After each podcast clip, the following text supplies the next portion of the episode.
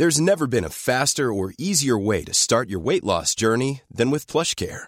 PlushCare accepts most insurance plans and gives you online access to board-certified physicians who can prescribe FDA-approved weight loss medications like Wigovi and Zepbound for those who qualify. Take charge of your health and speak with a board-certified physician about a weight loss plan that's right for you.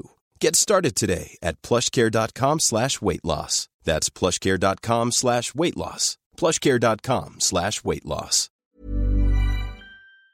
Bonsoir, bienvenue dans le podcast Culture PG du lundi 4 décembre 2017.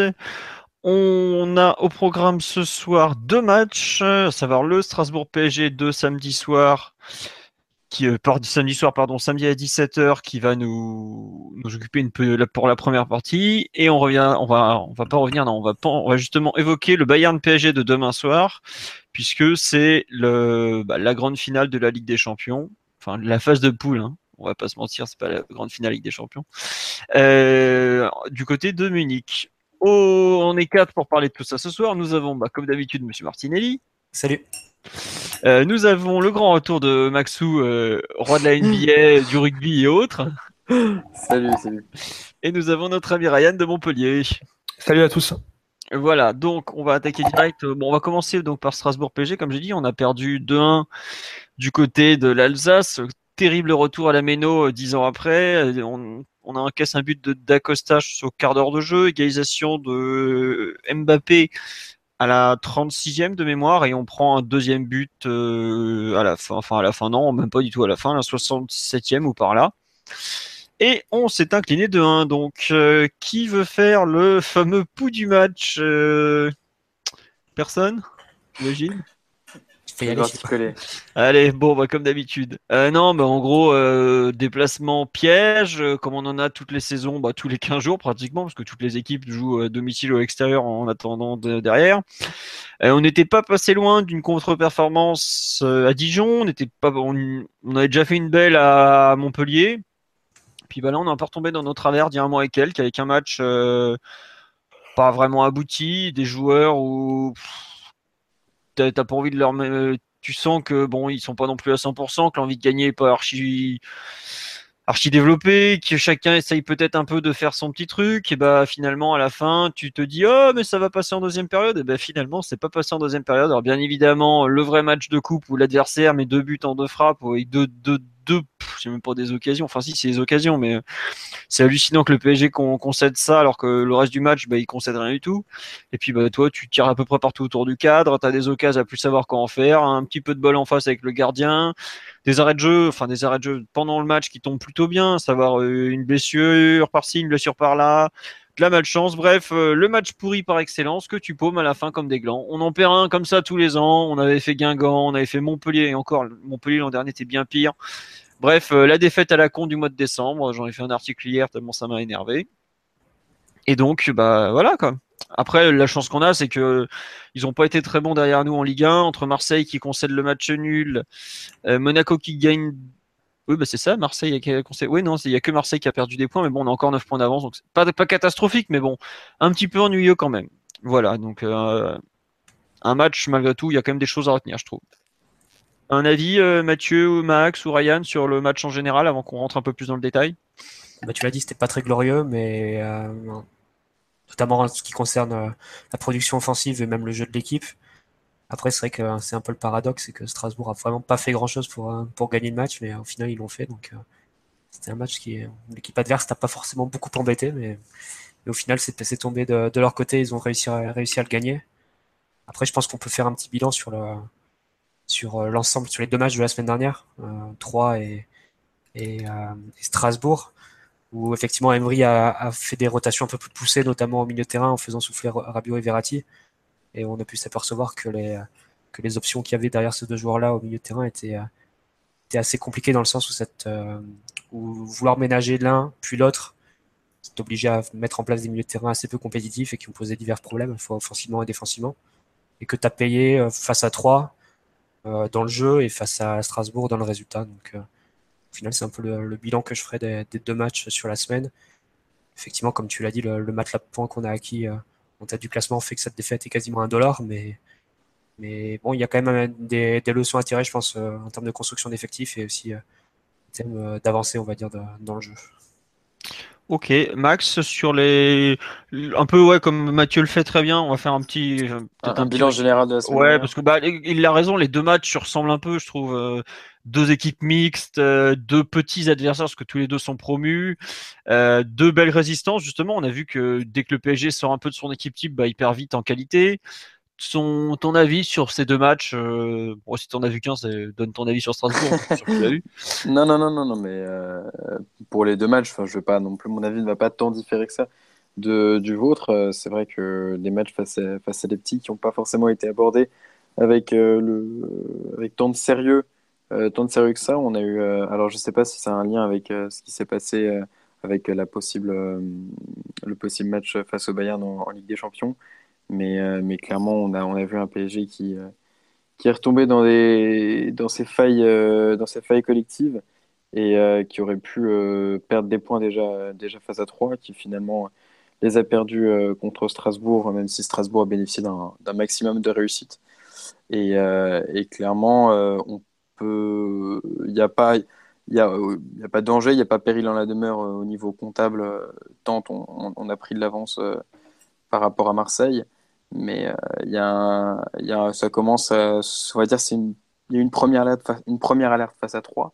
Et là, euh, clairement, il y a une alerte euh, comptable face à, face à Strasbourg de nécessité de, de se réveiller.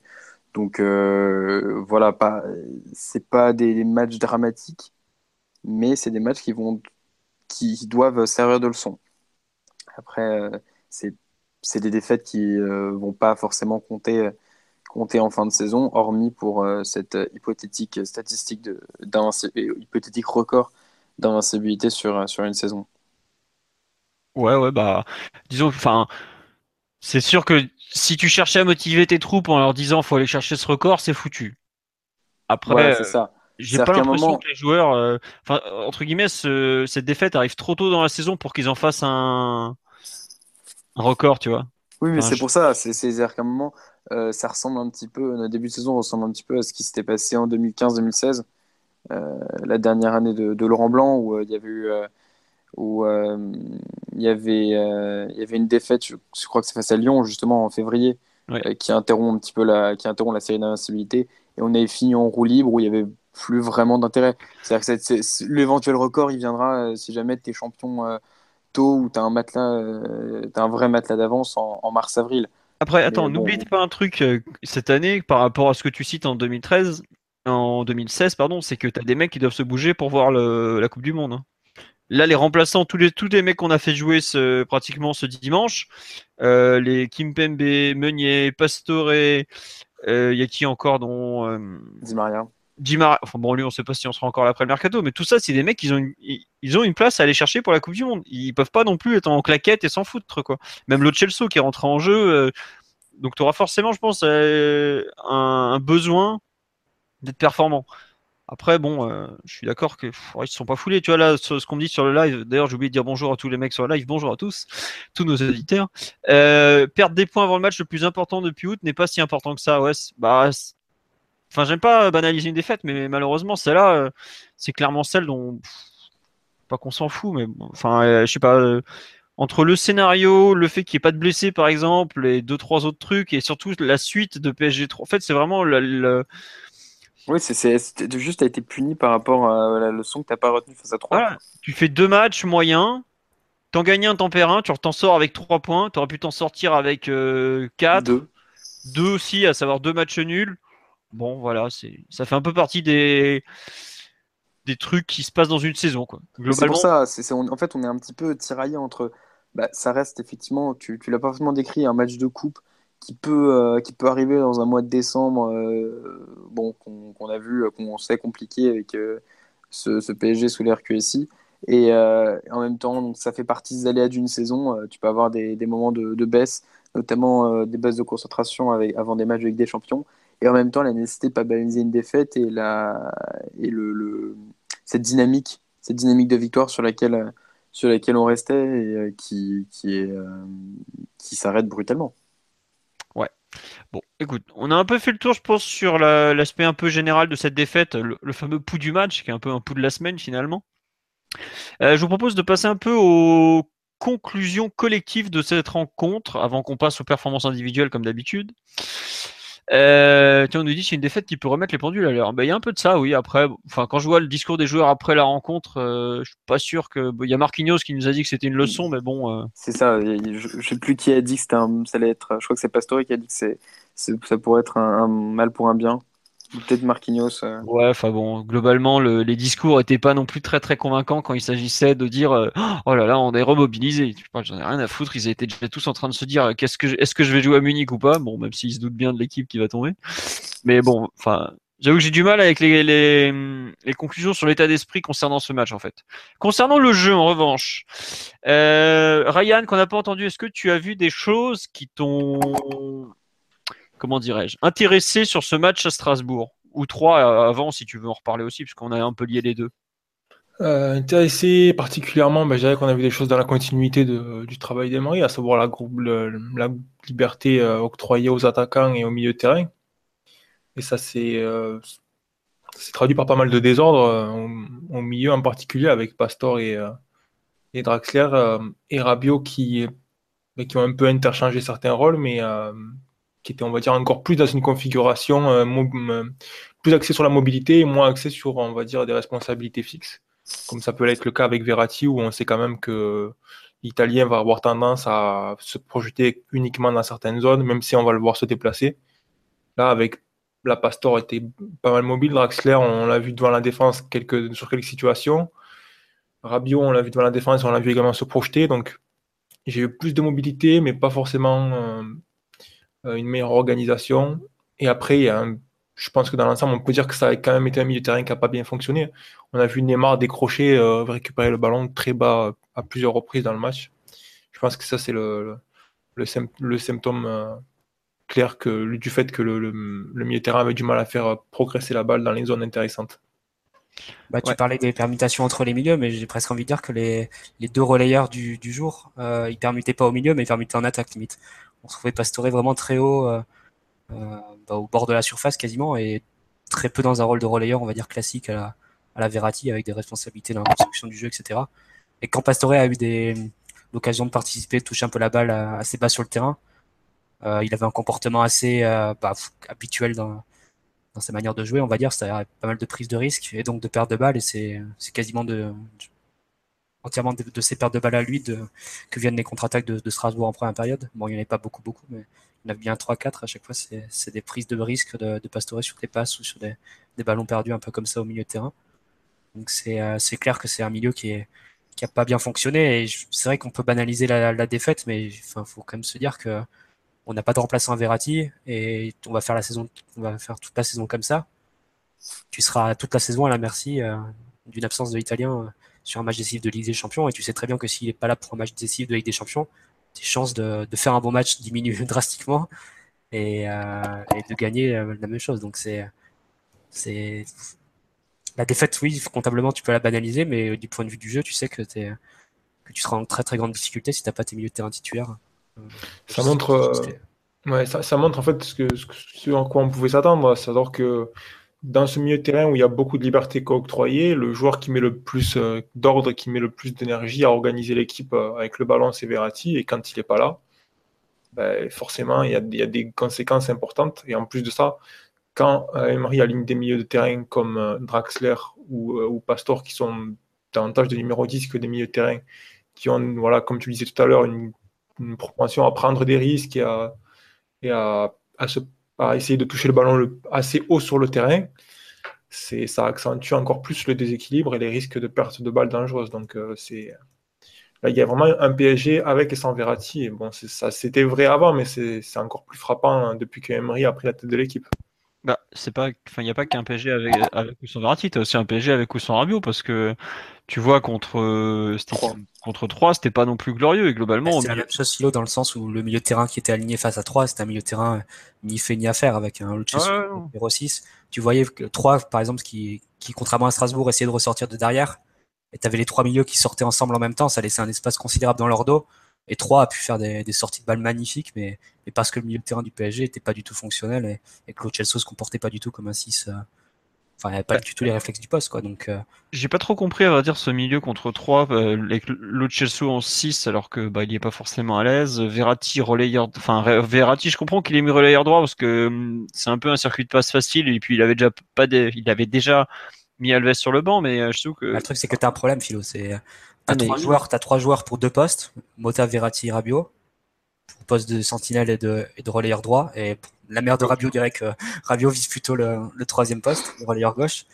Et après, tous les autres joueurs, c'est des joueurs qui peuvent jouer éventuellement avec Rabiot et Verratti ou avec Mota et Verratti. Enfin, ils ne peuvent pas jouer euh, euh, sans l'un des deux, quoi. Donc c'est, c'est effectivement ça te, ça te pousse à faire la volonté de, de faire souffler Verratti et Rabiot, ça te pousse à faire des, des combinaisons qui sont euh, qui sont pas du tout compétitives. Effectivement, tu peux te le permettre face à des, face à des adversaires un peu de, de bas niveau, mais c'est forcé que ça ait des conséquences sur le sur la qualité du jeu du PSG. Ça, c'est Et tu vois, juste coupe sur la lèvre, on me dit Nkunku est le seul profil travailleur quand Vera... enfin travailleur euh, entre guillemets avec quand Verratti est absent. Mais Nkunku, le problème c'est que bah, déjà il a pas beaucoup de temps de jeu, il a pas forcément de volume. euh, C'est pas un joueur qui va toucher 90, 100 ballons dans le match et il a, qui va il a aucun volume de jeu vers euh, Nkunku. On l'a vu dans Voilà. un match de coupe l'an dernier, pendant une demi-heure, il a pas touché le ballon, mais littéralement, il a pas touché le ballon pendant une demi-heure. Tu remplaces pas Verratti par Nkunku non plus. C'est- Bon, on avait tenté de le faire, euh, c'était à Montpellier. euh, L'année dernière, justement, lors du 3-0. C'était ailier gauche, non? Non, non, non, il était. Non, euh, non, c'était il était milieu de terrain. milieu. Il avait commencé milieu de terrain et Ah, il avait fini le match, il est gauche. Ah ouais, c'était Krikoviak, Nkunku, Matuidi, c'est peut-être le milieu face à Montpellier. ou comme Oui. ça. Bah non, mais enfin, c'est, entre guillemets, c'est un problème et on, on le découvre pas forcément parce que on, au, au début de la saison, tu regardes l'effectif, tu vois qu'il y a un trou sur ces postes-là. Et on, le pauvre Lo Celso, on l'a baladé un peu partout, mais bon, déjà, ça reste un gamin de 21 ans qui, on voit, a un peu de mal au niveau du rythme contre, euh, contre 3, le pauvre, je crois qu'il est sorti à 70e, il était encore archi cramé. Et tu, tu as pas vraiment les, des profils. Après, trouver un Verratti bis, euh, bon, c'est comme trouver un Modric bis, hein, ça se trouve pas à tous les coins de rue, quoi. C'est un peu dur. Ça fait des années qu'on cherche qu'on n'a pas trouvé. Et un Mota bis, pareil, on, a- on cherche depuis des années, on n'a pas trouvé. Donc on complète avec Rabiot. Mais oui, on a un problème de nombre euh, à ce niveau-là, parce que euh, quand tu mets les deux ensemble, là, Dra- comment il s'appelle, Draxler et Pastore, au final, euh, Le déséquilibre, le est Tu dé- déséquilibres complètement et qu'en plus Rabiot qui a tendance à aller vers l'avant. Et tu vois, bah, d'ailleurs, tu le vois sur le but où tu as Draxler euh, sur le deuxième but, je parle, et il comprend, enfin, je sais même pas pourquoi il joue pas le duel aérien. On prend un but quand même sur dégagement, tête remise, euh, passe en profondeur, but quoi. Enfin, tu, tu prends un but de console quoi. Et t'es es là, t'as as ton milieu de terrain qui a rien fait, ta défense, je sais même pas où elle est passée. Euh, c'est un peu ennuyeux quand même en termes de de quantité, je trouve, de joueurs. Tiens, on demande sur live pourquoi on fait pas monter Marquinhos en 6 en cas de manque? Parce qu'on a exactement le même problème en défense centrale, on a que trois joueurs. Donc si tu veux faire souffler un peu, tu es obligé de bah de de t'adapter sans lui quoi. C'est pour Et ça que l'option Alves euh, relayeur droit, elle pouvait se tenter face à Dijon. Mais c'est vrai que, euh, bah, d'ailleurs, on l'a revu dans la dans la fin de match face à face à Strasbourg, c'est que Alves, il a il a beaucoup plus tendance à utiliser le jeu long, même quand il faudrait être plus patient, essayer de construire et organiser. Et donc euh, ça c'est pas ça s'est pas révélé concluant, mais bon c'est c'est vrai que tu, tu au final les essais qu'on a fait euh, pour remplacer euh, Rabiot, Mota et Verratti sur les deux postes sentinelle et relayeur droit, quasiment à chaque fois c'est des échecs donc euh, il n'y a pas de quoi y aller euh, la fleur au fusil et en étant extrêmement confiant en vue des échéances, échéances européennes parce que faudrait être vraiment très mais très fort dans la gestion des, des temps de jeu et des, des cartons. Ouais. Il y a un autre truc moi qui m'a choqué et tu as abordé le tu viens de le frôler le thème, c'est la façon dont le PSG a joué en fin de rencontre. Euh, on n'a pas non plus des enfin à part Cavani qui est bon de la tête, les deux autres devant ils touchent pas une bille quoi. Enfin Neymar euh, la seule tête qu'il a faite de sa carrière là c'était contre c'était contre 3 l'espèce de tête euh, je crois où il, il la met au-dessus. Ouais. C'était samedi. Enfin bref, C'est samedi. hein. Mbappé, ouais, c'était samedi, ouais.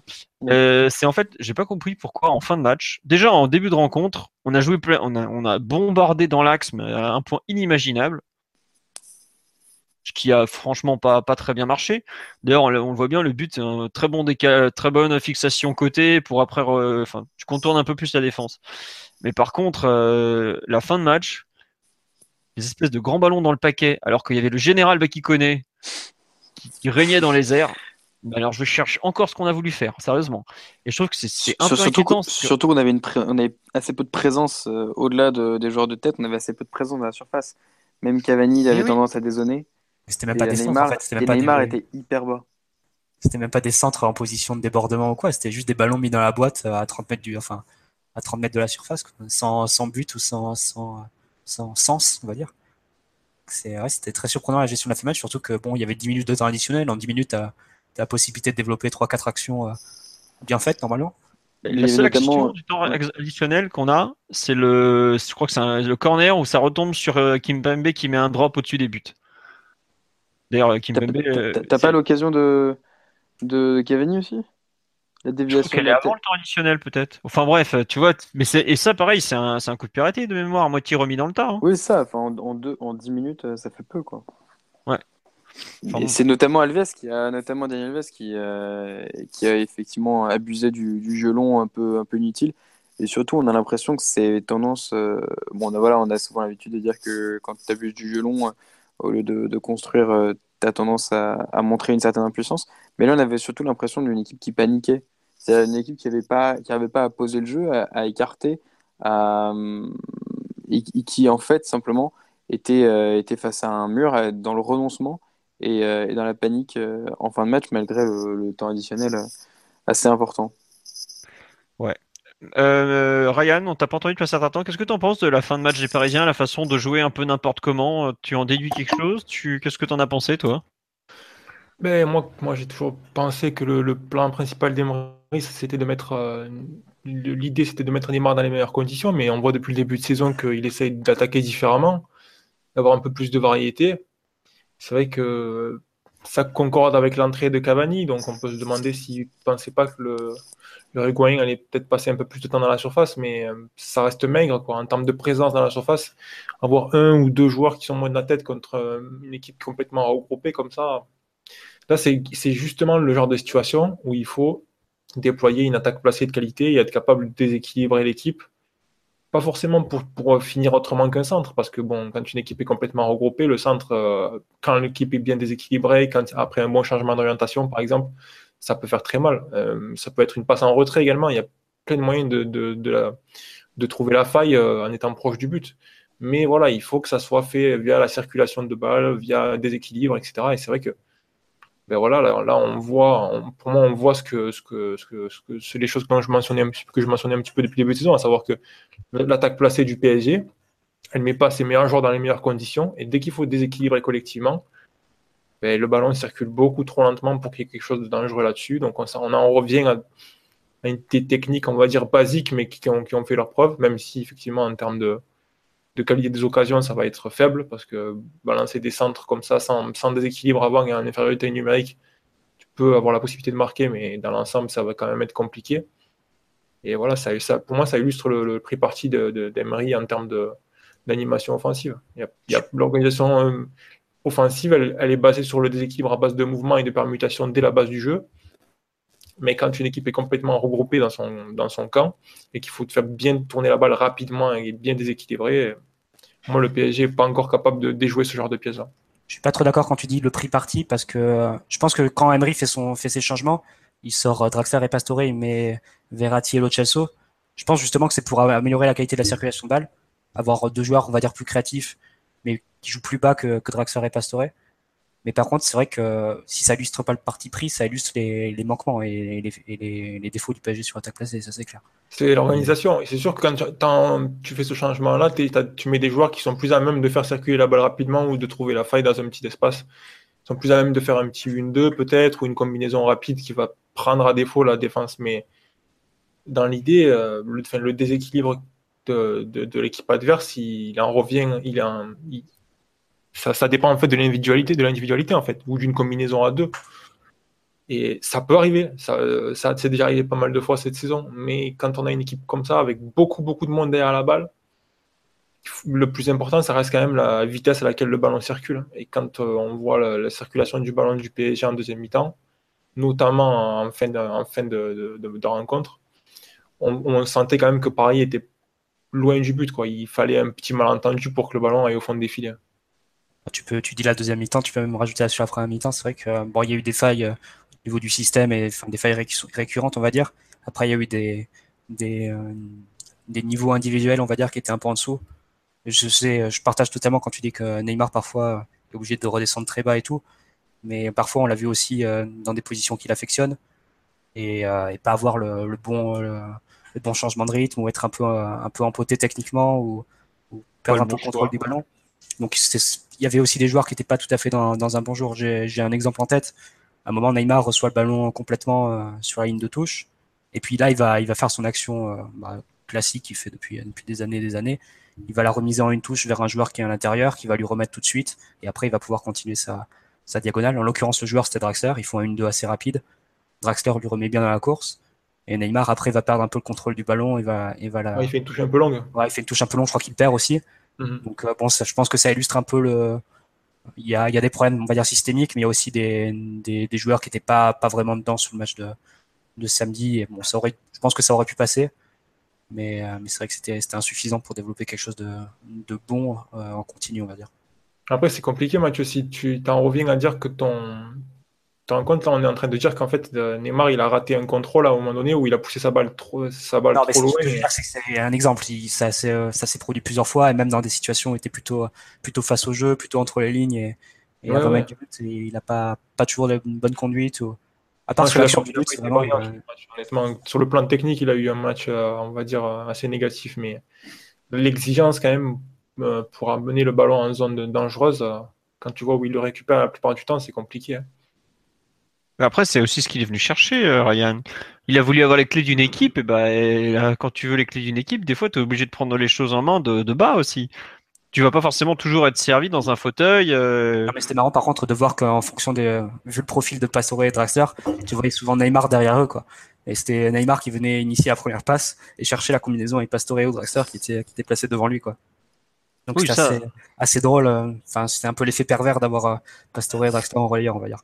Ça, après, quand tu te retrouves à faire jouer des joueurs entre guillemets contre nature, tu as ce genre de, de positionnement euh, contre nature aussi, quoi.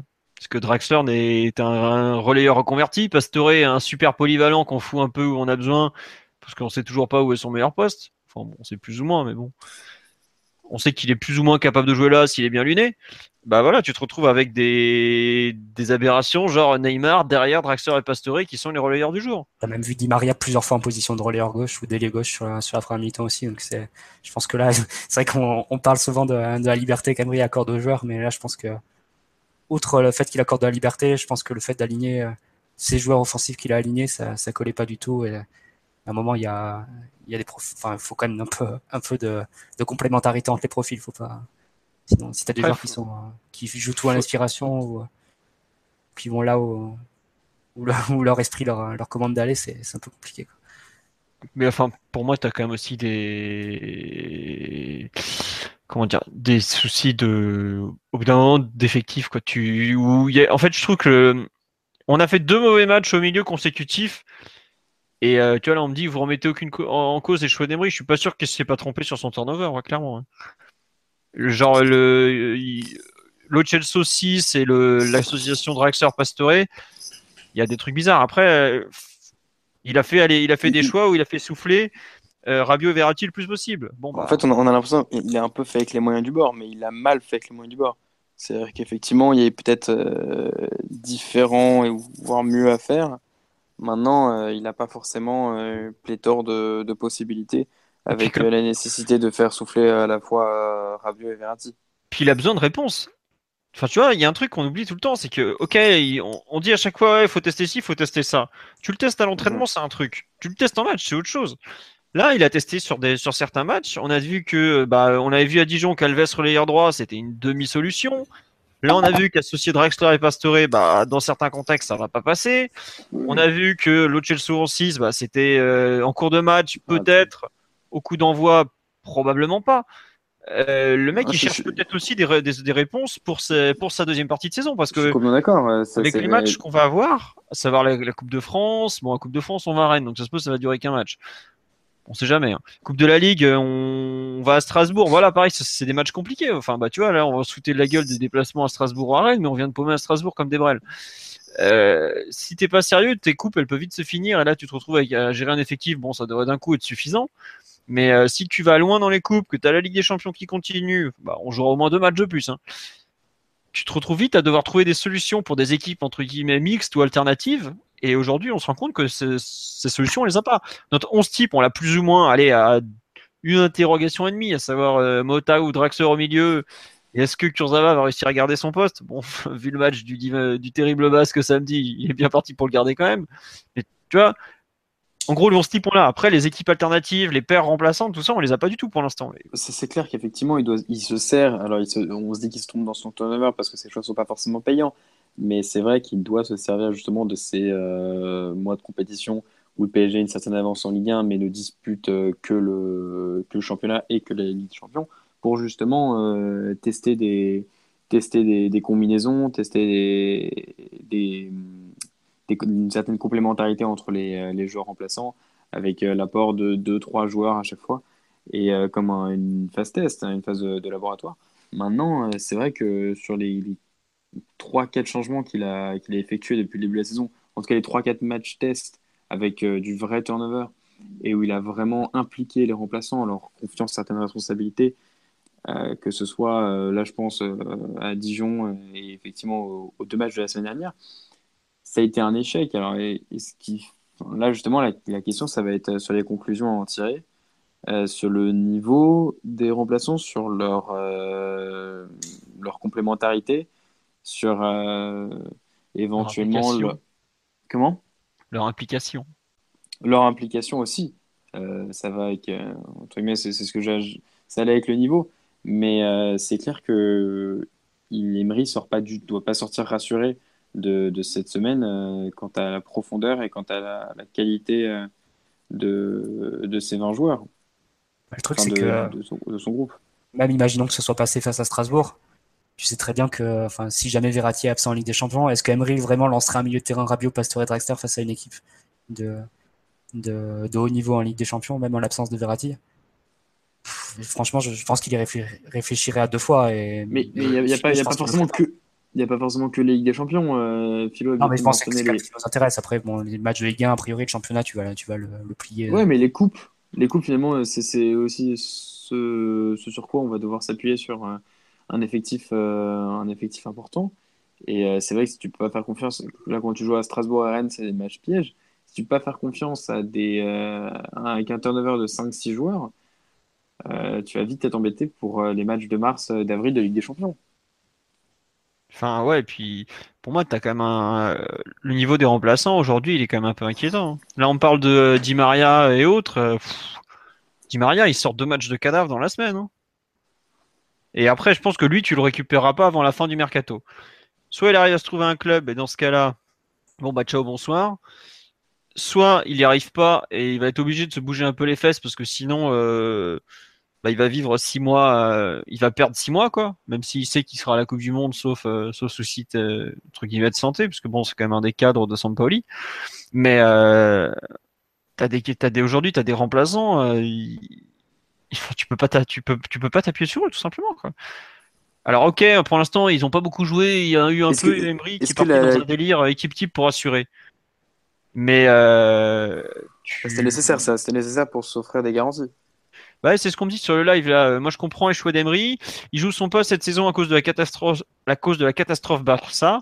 Donc, il préfère assurer des points avec l'équipe type au vu des rendements des remplaçants. Bah pas ouais, forcément, je, je sais pas si c'est forcément assurer des points, mais c'est au moins euh, se, se donner des certaines, euh, une certaine garantie, une certaine assise avec euh, des, des choses dont il, dont il est certain. Maintenant, est-ce que euh, l'impact de, est-ce que janvier aura un vrai impact sur euh, l'effectif? Ça, c'est, c'est aussi euh, une question qui va se poser. Euh, clairement, euh, il y aura un avant et un après mercato d'hiver. Personnellement, je suis pas tellement inquiet sur l'état de forme des, des remplaçants, si Di Maria Pastore, parce que bon, c'est des joueurs sur, enfin, personnellement, j'ai pas vraiment de doute sur leur qualité. Et, et, euh, bon, je pense que tu peux, ils font pas une saison entière à, à ce niveau-là. D'ailleurs, je trouve que Pastore est quand même à un meilleur niveau que, a, le match face à Nantes, par exemple. Peut-être le match avant la trêve, je sais plus. Attends, Euh, tu- le Pastore, tu l'as trouvé un meilleur niveau là que lors du match face à Nantes? Ah, Non, mais après, c'est vrai qu'indépendamment du fait Pas avec le match contre.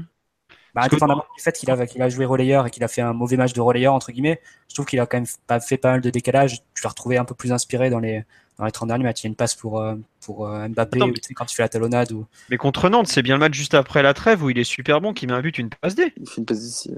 Euh, alors peut-être que je confonds avec le match avant la trêve. Qui Tu était- confonds avec le match à Angers où c'est un cadavre sur l'aile gauche là. peut-être bon. Enfin, Bah tout oui, ça pour dire que je, oui. que je crois plutôt à leur, euh, à leur retour à un bon niveau. Mais c'est vrai que ce qui pose vraiment problème, c'est euh, le profi- les profils au milieu pour moi. Et ça, c'est quelque chose que tu pourras pas modifier comme ça euh, au mercato d'hiver parce que bon, tu as des contrats financières et puis bon, tu, tu trouves pas des joueurs, les joueurs que tu veux comme ça en janvier. Et pour moi, ça me, on aura beau tester toutes les, toutes les solutions en Ligue 1. euh, même si elles devaient marcher, tu sais qu'en Ligue des Champions, bah, ça passerait pas trop. Tu vois, ça me rappelle un peu le, à une autre échelle ce que faisait Laurent Blanc quand il mettait Stambouli relayeur droit en Ligue 1 ou ce genre de truc. Bah, au final, le jour J, et quand il, quand il a manqué euh, des joueurs face à Manchester City, bah, il n'a pas du tout eu confiance en, en cette solution qu'il avait pourtant utilisée euh, une dizaine de fois en Ligue 1. Quoi. Et il a, il a dû changer, euh, il a préféré changer de système et, paniquer et, improviser un autre truc. Donc, euh, au final, je, je pense vraiment que s'il doit manquer un joueur important au milieu en Ligue des Champions, je suis vraiment pas convaincu qu'au final, Emery se dirige vers des solutions qu'il a testées en Ligue 1 et qui, pourquoi pas sur, euh, sur d'autres matchs, pourrait, plus sourire qu'à Strasbourg. On verra. Euh, je vous propose de passer un peu aux performances individuelles comme on fait d'habitude. Qui veut lyncher qui? Non, plus sérieusement, euh, qu'est-ce que vous voulez retenir en performance individuelle? Parce que bah, les remplaçants pas au niveau, c'est un peu le débat qu'on vient de faire. Qu'est-ce qu'on retient? Nous, on a parlé des difficultés dans le jeu, tout ça, donc on va faire un petit point individualité. Euh, qui veut parler de quelques joueurs que ce soit? Ryan, je vois que tu viens de rebrancher le micro. Tu as un joueur que tu veux citer en bien ou en mal? Euh, moi, je regrette un petit peu que Mbappé il ait ses, matchs dans l'axe dans des contextes toujours difficiles à chaque fois parce que je pense que c'est un joueur qui pourrait jouer à un meilleur niveau s'il avait justement euh, ce rôle de manière euh, continue et avec euh, une équipe un peu plus euh, d'une de meilleure qualité et un peu plus rodée derrière lui. Mais voilà, c'est toujours pareil, des déplacements intéressants, de la qualité, du déséquilibre, mais c'est voilà, aujourd'hui c'était un milieu de terrain, euh, enfin sur cette journée-là de championnat, c'était un milieu de terrain défectueux qui avait du mal à faire, arriver le ballon, donc il, il a été peu alimenté. Au final, il en ressort pas forcément grandi, alors que il a toutes les qualités pour briller à ce poste d'avant-centre. Donc c'est voilà, c'est pour moi c'est ni en bien ni en mal, c'est juste genre, je je trouve ça dommage de pas le voir euh, dans ce rôle de, numéro 9 quand euh, Enfin, on le, voit- on le voit à chaque fois quand il y a de la grosse rotation, quand on le voit pas, quand il y a toute l'équipe qui qui est, qui est en place, quand il y a Verratti qui est là, quand il y a Neymar qui est là, quand, par exemple avec Di Maria à droite, ça pourrait être intéressant aussi. C'est quelque chose que j'aimerais voir plus souvent. Le truc, c'est qu'il y a en début de match, il a en début de match, il a, il a reçu deux trois bonnes passes de, du milieu de terrain. Il me semble que Rabiot le touche une ou deux fois sur les passes verticales et il enchaîne avec des, des contrôles orientés sur des décrochages. Vraiment magnifique. Il se fait, fau- il se fait faucher et il Deux fois dans l'axe, par Koné. C'est ça, ouais. Et enfin, tu sens quand même qu'il a des aptitudes pour y jouer. Bon, c'est vrai que, bon, a priori, avec Cavani et Cavani qui rate pas beaucoup de matchs, euh, tu le verras pas souvent, mais, mais c'est vrai que c'est, il- je pense qu'il vaut mieux à ce poste que ce qu'il a montré face à, face à Dijon et face à Strasbourg. Je te rejoins. Bah, après, euh, comme tu dis, Cavani étant pratiquement jamais blessé, on va Ouais. toucher du bois parce que vu notre effectif, vaut mieux pas qu'il soit blessé. Surtout, mais euh, t'as, je suis un peu déçu. Moi, je reste un peu sur ma fin de Mbappé dans l'axe, surtout en termes de, de combinaison, tout ça. J'ai pas retrouvé de joueur euh, très collectif et très intéressant que tu peux voir un peu plus sur le côté. La déception, c'est qu'il y a, Euh, qu'il y a quasiment eu pas de jeu, il y a quasiment pas eu de jeu avec Neymar sur ce match-là. Bah, avec que- Neymar ou avec Di Maria, quoi. Parce Tu, Non, mais enfin, tu sais que la relation entre. Neymar et Mbappé, elle est, elle est assez forte. Et c'est vrai que sur ce match-là, tu as, tu as quasiment pas eu. Après, c'est sûr qu'il était entre deux, deux colosses euh, très made in Ligue 1, c'est pas évident non plus, tu vois. Et c'est là que tu te rends compte qu'il manque aussi un peu de poids. Non, mais attends, faut être honnête, bah, qui connaît, il a les mêmes pieds que moi, mais par contre, euh, il t'envoie du parfait, enfin, il te fracasse au duel, quoi. Enfin, c'est.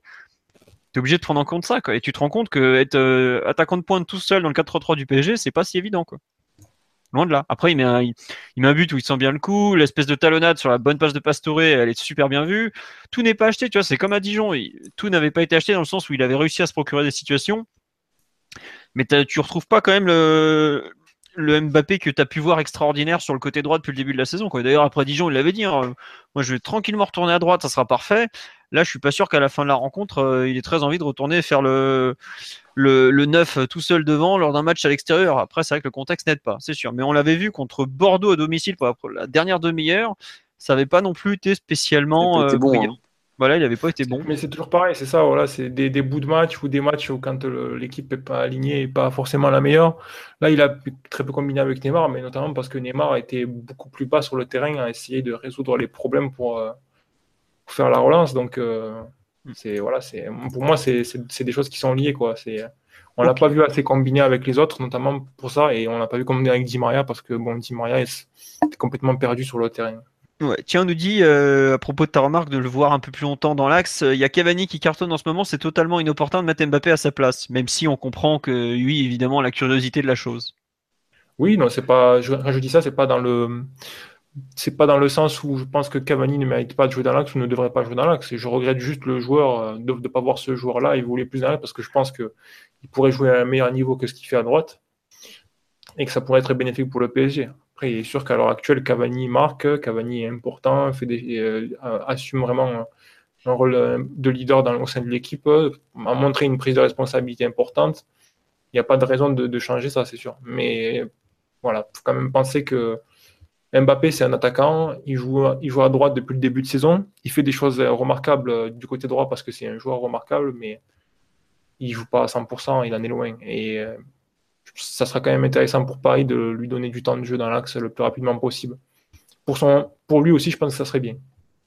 Tiens, on nous dit toujours des circonstances atteignantes pour justifier les prestations plus que limites de Mbappé. Ça va durer jusqu'à quand? Jusqu'à ce qu'il ait 30 ans et que son âge ne puisse plus justifier de piètres prestations.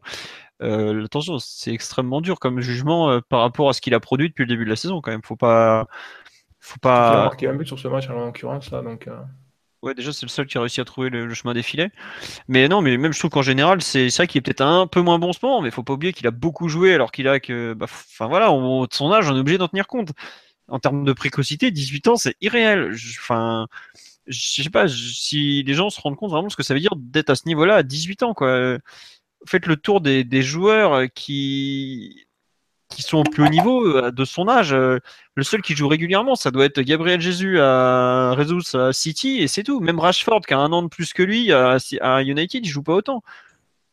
Et puis là encore aujourd'hui, on voit ce que Heinkes dit de Mbappé, ouais ce qu'il fait à 18 ans, c'est. Enfin, il a quand même 73 ans de mémoire. Il a joué, il a entraîné des joueurs monstrueux. Ça a été. Enfin, le mec, il a connu euh, Gladbach des années 70, de Bayern des années 70, de Bayern actuel. Enfin, je sais pas s'il y a un mec plus calé en termes de, talent dans le foot allemand. Et il dit. Euh, Mbappé, 18 ans, c'est irréel quand même. Donc, euh, faut franchement bien se rendre compte de ce que ça représente ce joueur quoi donc je sais pas moi j'avoue que j'ai plutôt tendance à lui pardonner ses mauvais matchs parce que dans les bons matchs il est incroyable que de vouloir l'enfoncer pour ces deux ou trois euh, derniers matchs où il a été un peu moins bon. Parce que c'est vrai qu'à Monaco, on en, a reparlé, il y a eu des gros problèmes de réalisme, mais il se procure quand même 4 euh, ou 5 occasions euh, uniquement sur sa vitesse et qualité propre. Faut, ce sont, les autres joueurs ne, se, ne sont pas forcément en capacité de se les procurer, donc faut pas oublier ça. Et même, samedi, effectivement, samedi de, de, même, il s'est quand même créé plusieurs opportunités. vous avez mentionné le but qui, sur lequel il joue extrêmement bien le coup ils sont, ils sont parfaitement le, le coup avec le centre, centre corps de Drabio. Euh, tout tout n'est pas acheté loin de là de, de, son match de samedi, sachant en plus, au-delà de son âge, qu'il était, euh, comme vous l'avez mentionné, mis dans, un, dans, des, dans des conditions quand même pas évidentes euh, et avec des coéquipiers qui n'étaient pas forcément enclins enfin, très, très motivés, très impliqués dans la construction collective. Bon, juste, je me permets de corriger, Heinkes n'a pas joué au Bayern dans les années 70, il les a entraînés dans les années 80. Excusez-moi, il n'a pas, il pas touché tout de suite au grand ennemi. Juste pour, euh, pour clôturer peut-être la question autour d'Mbappé, je me demande quand même combien d'attaquants qui sont droitiers auraient de telles performances en, évoluant, en partant de la droite. Bah, il n'y en a pas beaucoup. Hein. personnellement, je vois des choses euh, chez ce joueur assez remarquables et je me, dis en fait, euh, si j'imagine un petit peu les joueurs de déséquilibre qui ont des attaquants de déséquilibre qui ont un profil similaire, et je me demande combien en fait seraient capables d'avoir la, la, telle production, une telle capacité à déséquilibrer, euh, à faire reculer la défense adverse, à gagner des duels, à, arriver dans des situations où il fait des passes en retrait, des centres très intéressants. C'est euh, pour moi le joueur là compense la qualité du joueur compense énormément le fait qu'il n'est pas mis dans de bonnes dispositions et on est peut-être en train de, passer complètement à côté de, ça, quoi, parce que justement, il est, très très fort. Ouais. Bon après, euh, on, comme on le dit, on le voit tous qu'il qui joue comme un neuf. T'as quelqu'un qui est d'accord avec toi qui dit qu'il y a des déplacements de neuf. Tout, il finira dans l'axe, c'est évident, tu vois. C'est un peu comme Thierry Henry. T'as une, maturation à attendre, qui, se développe, qui prennent des repères, qui, qui s'étoffe physiquement aussi, parce que bah, tu vois ses jambes, elles sont quand même pas bien épaisses puis il finira devant. Regarde euh, ce qu'était Cristiano Ronaldo, ce qui est devenu aujourd'hui, ça n'a plus rien à voir. C'est un. Mbappé, on va avoir une progression tout au long de sa carrière qui, sera assez folle d'ailleurs, et qui, est franchement un truc à suivre. Il faudra se rappeler de quand il jouait les droits au PSG euh, dans, dans 10 ans par exemple. Oui, Max, excuse-moi. Non, non, non, mais tu as, un, petit, un petit peu résumé à penser, dans le sens où euh, peut-être que justement le fait d'évoluer les droits, ça va, le, ça va le renforcer, que ce soit physiquement, techniquement. Euh, ça, peut lui, ça peut lui offrir certaines, un certain bagage technique, en tout cas, ça peut permettre de renforcer son bagage technique déjà, déjà bien élevé. Euh, physiquement, il s'est quand même fait, euh, il quand même fait comme tu l'avais, comme tu l'avais dit, bien bouger euh, samedi. là où Cavani est plus, a plus de densité pour, pour pouvoir, pour pouvoir faire face à, au, général bah, qu'il connaît. Donc c'est aussi, on peut pas attendre d'un gamin de 18 ans qui soit aussi complet et à un poste aussi important que, celui du numéro 9. Il va, c'est une maturation sur le, sur le long terme et tranquillement, euh, ça va, la transition va, va s'effectuer. Hein. Très bien, écoute, ça sera la conclusion sur le thème Mbappé. Euh, je me demande pourquoi ne pas jouer 4-3-1-2 avec une double pointe Cavani Mbappé? Pour l'instant, c'est évidemment que c'est possible, mais ça fait pas trop partie des plans euh, du PSG à l'heure actuelle. Il faut, faut, trouver encore les trois milieux de terrain et voilà, c'est possible qu'on le voit un jour ce truc, mais c'est vrai que le PSG ayant beaucoup de repères en 4-3-3 avec euh, deux faux ailiers et tout, on... Emery n'a pas voulu retoucher cette partie du jeu parce que ça, euh, passer de 4-3-3 au 4-3-1-2, t'as as tout, tout, tous tes systèmes offensifs qui sont rechangés. Il faut pas oublier et défensif. Il faut pas oublier que eh, Neymar est arrivé le 5 août et Mbappé le 31. Donc euh, en termes de préparation d'avant-saison, c'était déjà foutu. Euh, Mathieu, parce que Ryan nous a parlé de Mbappé, bon après on en a tous parlé, mais voilà. Euh, Mathieu ou Max, un joueur que vous voulez retenir sur le match de samedi? Vas-y. Hein. c'est en positif ou en négatif euh, comme, tu veux. Bon, en positif, tu vas vite faire le tour, à mon avis. Mais... non, juste euh, Rabiot, je trouve qu'il fait, fait des bonnes choses. Et aussi dans la continuité du match face à 3, où, son entrée était déjà bonne. Après, en négatif, là, la liste est un peu, un peu plus longue. Donc, euh, tu veux pas sur, sur l'arrière gauche? Enfin, je chercherai ce qui est le plus, le plus significatif dans, dans, le, dans le négatif. Et je sais pas, Yuri a priori est comme destiné à un rôle assez mineur dans la saison. Donc, euh, bah oui et non. Hein. Enfin moi, je, honnêtement, c'est quand même celui des, des, remplaçants qui est, qui est apte à être le plus, plus titulaire. Oui, mais à cause du niveau du, titulaire, pas à cause de son niveau propre. Oui, mais c'est pas pour autant que ça l'empêche de, enfin, ça l'empêche d'avoir de postuler une place de titulaire. Il aurait pu effectivement, dans la continuité de ses performances plutôt correctes jusqu'à présent, euh, venir encore, encore un peu plus euh, euh, jouer la concurrence avec Kurzawa. Et même si Kurzawa n'est pas au niveau, au contraire, c'était à, à, à Berchich, comme mené une dernière avec, euh, avec Aurier, de, de, réaliser des performances qui lui permettent de, de pouvoir postuler une place de titulaire. Même le truc, c'est que euh, Yuri, il y a quelque chose qui est rédhibitoire. Ah, mais complètement. Hein. C'est sa qualité technique. Et c'est, enfin, il a pas le, enfin, c'est bête à dire, mais il n'a pas le niveau technique pour jouer dans une équipe comme ça. Et quand tu le vois rater des, des contrôles, tu le vois rater des, des passes, enfin ce genre de choses. Déjà Kurzawa c'est très limite. Euh, bon c'est, bah, je me souviens le match face à Monaco, première minute de jeu, lui envoie, il envoie un Rabiot, un, un, ballon dans le dos mal, dosé et, ça fait contre-attaque pour Monaco. Enfin les, les, deux sont vraiment en dessous d'un point de vue technique. Et, c'est vrai que sur un côté où tu as déjà Neymar et Draxler qui sont des joueurs qui sont assez portés vers l'avant et dans le cas de Neymar des joueurs qui portent, enfin qui, prennent beaucoup de risques et sont sujets à la perte de balle. Avoir en plus un arrière gauche qui est pas sûr, qui sait pas défendre qui perd, qui perd des ballons, etc. C'est vraiment, ça met l'équipe en, difficulté et ça, te, et ça t'ouvre beaucoup de portes pour l'adversaire.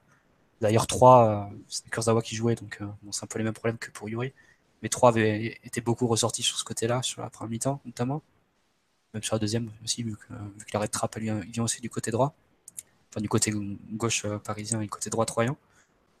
Voilà, ça te fait regretter que encore plus que Maxwell soit pas éternel dès qu'il perdait jamais un ballon, qui restait assez mesuré dans ses prises de risque et qui aurait, qui je pense aurait bien compensé les, les, qualités de, de, Dragster et Neymar sur son côté. Bah, quand tu vois à quel point euh, le jeu de Neymar implique un besoin d'équilibre défensif fort, que ne représente pas forcément Rabiot qui aime beaucoup aller devant, même s'il se replie après, euh, tu es obligé de, de, penser à Maxwell, même si c'est vrai que Neymar a aussi besoin de courses à vide que Maxwell n'aurait pas forcément fait. Mais ouais, tu, honnêtement, au poste derrière gauche, c'est peut-être le seul poste du 11 où on a régressé cette année. Quoi. C'est, fou, hein, parce qu'on a quand même fait un mercato euh, qui restera dans les annales. Et tu te retrouves avec deux joueurs qui sont moins bons presque que l'année précédente. Parce que tu demandes à Kurzawa quelque chose qui est moins adapté à son jeu que ce qu'on lui demandait l'an dernier au moins en début de saison. Je vous rappelle qu'il fait un super début de saison avant de. il jouait très très haut euh, avec beaucoup de centres. Voilà, lui, on... justement pour Cavani. Quoi on lui demandait une chose, c'était tu percutes, t'envoies du centre et tout ça. Là, cette année, on lui demande de faire des trucs où il n'est pas très très à l'aise. Euh, on va être probablement en galère une bonne partie de l'année parce que c'est pas ses qualités vont pas être forcément optimisées et que ses défauts risquent de beaucoup ressortir. Et tu vois Yuri qui samedi fait première mi-temps, je trouve que ça allait encore. Honnêtement, je, m'attendais à pire. Je regardais les premiers, les premiers contacts. Bon, techniquement, euh, on était toujours plus près de l'agriculteur que du footballeur de haut niveau, mais ça, c'est pas grave. Enfin, c'est pas grave. Ça passe un peu, on va dire, le terrain n'aidait pas. Mais euh, tu vois, la seconde période, la façon de défendre, beaucoup d'impact, ok, mais quand tu commences à prendre un jaune à la 44e, que tu as 45 minutes à faire face à un adversaire qui joue beaucoup sur sa vitesse, alors que tu n'es pas spécialement rapide, tu es, vite en danger, on va dire. Et c'est exactement ce qui s'est passé. Il a été en difficulté toute la seconde période. Sur le but, enfin le, oui, le but de la seconde période, ouais, je comprends pas trop ce qu'il a voulu faire. Honnêtement, je comprends même pas du tout. Le 3 contre 1 que Daniel Alves doit gérer tout seul, là, c'est Yuri qui perd la balle. Ah ouais, cette perte de balle, euh, oh là là, elle est effroyable aussi. Euh, non, j'avoue que, en fait, je, je vois pas ce qu'on va pouvoir faire de lui. Et surtout, euh, ces axes de progression me paraissent franchement pas enfin, ça, paraît compliqué en fait pour lui. Il a signé pour 4 ans. Si euh... Bilbao cherche un latéral gauche. Non, mais enfin, tu vois, ça fait partie de ces joueurs où au moment où il signe, t'as envie de lui laisser sa chance parce que t'aimes pas condamner un type avant qu'il ait, qu'il ait fait ses preuves et tout. Mais autant Meunier, je trouve qu'il avait montré des bonnes choses à l'Euro et j'étais plutôt bon. Voilà, autant euh, Yuri, j'ai un peu l'impression de revoir euh, une sorte de Stambouli de la défense, dans le sens où tu sais que bah, ça va pas le faire parce que techniquement il a pas le niveau. Quoi. Et tu sais qu'il y a, aucune il y a très très peu de marge de progression. Donc, te... De toute façon, il y a un certain fatalisme vis-à-vis de, ce joueur. La comparaison avec Meunier tient d'autant moins que Meunier avait quand même montré sur ses premiers matchs l'an dernier, même si je suis pas le plus grand fan de, de Meunier, je trouve qu'il a, quand même pas mal de limites, mais il, a, il avait montré au moins sur ses, premières, euh, sur ses premiers matchs, ses premières semaines de, de compétition, qu'il pouvait faire la concurrence avec Aurier et qu'il avait, qu'il avait des qualités pour jouer dans cette équipe. Donc c'était c'est quand même très différent de, Yuri qui lui enchaîne des performances. Euh, quand il fait demande... Euh, il apporte rien. Quoi. On nous demande pourquoi il a été recruté à part pour faire le nom. Bah, c'est pas compliqué, on avait besoin d'un joueur, on avait de grands plans pour le, côté offensif, un joueur, un arrière gauche euh, de bon niveau en Liga qui est autour de 13 millions d'euros, parce qu'on l'a payé 13 millions, enfin 13, ouais, c'est ça, 13 plus 3. Bah voilà. Euh, quand tu vas voir Valence qui te dit si vous voulez Gaïa, c'est le montant de la clause, que celle-ci est à 50 millions d'euros. Bah, tu réfléchis à deux fois. Alexandro, la Juve, ils en voulaient 70 millions d'euros, Mathieu, c'est bien ça de mémoire. Hein. Euh, ils ont refusé 70 millions de, Chelsea, mais bon, c'est voilà. Alexandro voulait, euh, enfin, a pas manifesté son envie de, partir. Si, s'il avait dit qu'il voulait partir, je pense qu'il trouvait que c'était 70 millions le PSG a tenté de faire venir Théo Hernandez, qui était, qui avait une clause libératoire à 20 millions d'euros. Euh, il était, il était pas, il a pas voulu venir. Et de ce que j'en sais au Real, pour, euh, Ryan peut nous en parler, pardon, c'est pas génial non plus pour l'instant. De mémoire. Euh, oui, non, c'est pour l'instant c'est pas mal de performances correctes. Il y a eu deux trois matchs intéressants, mais après voilà, l'utilise pas assez aussi un petit peu comme comme milieu gauche et pas comme latéral. Mais moi, ça aurait été une option disons, pas forcément la plus adaptée pour le PSG parce que c'est quand même un joueur qui s'exprime mieux quand il a de l'espace et au PSG, en général, le latéral n'a pas beaucoup d'espace pour manœuvrer. Voilà, donc euh, vous faites le tour de tout ça, vous rajoutez euh, le prix, la disponibilité éventuelle, etc., etc. Euh, vous vous retrouvez avec pas beaucoup de possibilités. Quand on nous dit Sabali aurait fait le job, mais Sabali, il préfère jouer à droite et il l'avait fait, il l'avait bien fait comprendre. Donc effectivement, est-ce que Sabali aurait fait pire que Yuri? Je suis pas sûr mais il y a aussi la volonté du joueur, il y a euh, en quoi croit le club. enfin, il y, a, pas mal de paramètres qui font que c'était compliqué d'acheter un top arrière gauche. Et je pense qu'on a décalé cet achat d'un an parce que évidemment que l'année prochaine le PSG peut pas repartir avec Kurzawa et Yuri sur son côté, quoi. À moins qu'on soit interdit de recrutement ou ce genre de choses. Mais ça, voilà, ça, ça, dépend pas de pas que du club, mais évidemment que l'arrière gauche sera un chantier prioritaire à terme. Tiens, juste sur. Euh, on nous demande, ce, concernant, euh, on revient un peu au terrain, est-ce qu'on n'a pas un problème d'équilibre d'avoir Draxler, Neymar et Kurzawa du même côté? Oula, ça vous a séché. Hein.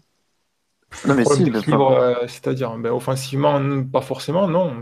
C'est pas. Il y a en termes de mouvement, c'est Draxler va dans l'axe, mais en général, il a quand même pas mal tendance à se déplacer entre les lignes et à occuper un petit peu le côté gauche. On a vu qu'il faisait des efforts pour faire de la compensation, notamment dernièrement, ça marche assez. Kurzawa est un latéral qui, qui tire plutôt bien la ligne de tient plutôt bien la ligne de touche et Neymar va pas mal dans l'axe. Donc, euh, en termes d'occupation des espaces, euh, d'un point de vue naturel, ça, c'était des joueurs qui peuvent s'entendre. C'est sur le seul problème que tu vas avoir, c'est peut-être à la perte de balle, vu que c'est trois joueurs qui sont destinés à être devant le ballon euh, quand le ballon est perdu. euh, Effectivement, c'est trois joueurs qui peuvent être éliminés en une passe, quoi. Et après, euh, on a vu que quand même que, Draxler mettait un- un- du soin à ne pas perdre le ballon euh, C'est sûr. n'importe comment et que c'est un joueur avec une protection de balle et une simplicité qui fait que, avec un peu de travail et des automatismes dans certains rôles, normalement, ça devrait être une option sûre au moins pour ne pas perdre le ballon bêtement. quoi. Clair. d'ailleurs- Après, après, t'as- t'as aussi, on a aussi vu des matchs où c'était Pastore à la place de Draxler. Et là, là, là par contre, t'as- Ouais, t'as- c'est pas pareil. de- ouais, comme tu dis, je pense qu'aujourd'hui, ce qui permet à Draxler d'être devant Pastore au poste de relayeur gauche, c'est probablement sa capacité à moins perdre le ballon. Mais à se situer par rapport à Neymar, je pense.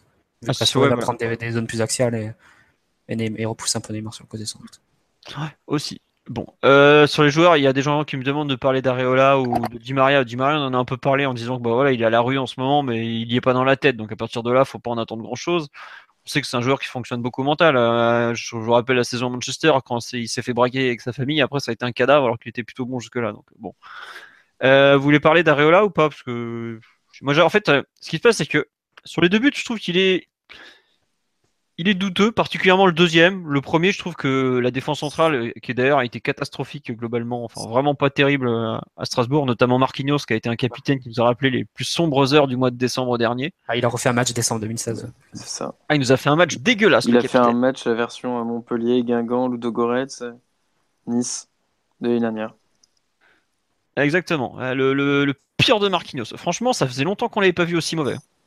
Je- je- J'ai cherché un peu et je me suis dit, mais est-ce qu'il y a un match où il a été aussi mauvais dans- sur 2017 même, tu vois? Je pense que ça doit remonter à décembre 2016. C'est c'est un match, comme, comme le dit Max, c'est un match très similaire. ouais.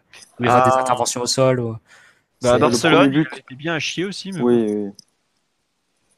Bon. Bah, le premier but, euh, il se fait quand même dépasser, euh, il se fait déposer euh, juste avant la faute de, de Rabiot qui amène le coup franc. euh, le coup franc. Maintenant, je suis pas forcément d'accord avec toi. Toi, je trouve le deuxième beaucoup plus douteux. Enfin, je trouve Areola beaucoup plus douteux sur le second que sur le premier. Ah ouais, bah le premier, en fait, euh, soit il Bah, il- attend il sur sort sa ligne sans de se faire déglinguer, soit il Bah oui. sort. Mais, mais il sort, mais elle est super loin la balle. Et au bout d'un moment, il prend la balle, bah qui connaît, euh, pas bah qui connaît, excuse-moi, je le vois partout. Euh, D'Acosta, il la tape, elle est à 11 mètres- au lieu- il est au, moins- il est au point de pénalty. Mais ouais, justement. C'est-à-dire que là, il se retrouve euh, sur ses 6 mètres. Euh, je, enfin, dans, dans ce cas-là, soit, soit pour moi, tu, justement, tu peux pas te retrouver en tant que gardien dans une zone aussi, euh, aussi alternative. Dans un- là, il a, il a fait un mauvais compromis dans le sens où soit tu sors complètement et là, tu, te, tu, peux te faire, euh, tu peux te faire fusiller euh, parce que D'Acosta, il est quand même très loin. Ouais, soit dans ce cas-là, justement- tu restes, tu restes, bah, restes sur ta ligne parce que, parce que il est loin. Tu te fais, enfin, t'arrives, le mec, il arrive lancé, il t'envoie un ballon comme ça, t'as t'as aucune chance aussi, Max, c'est pareil.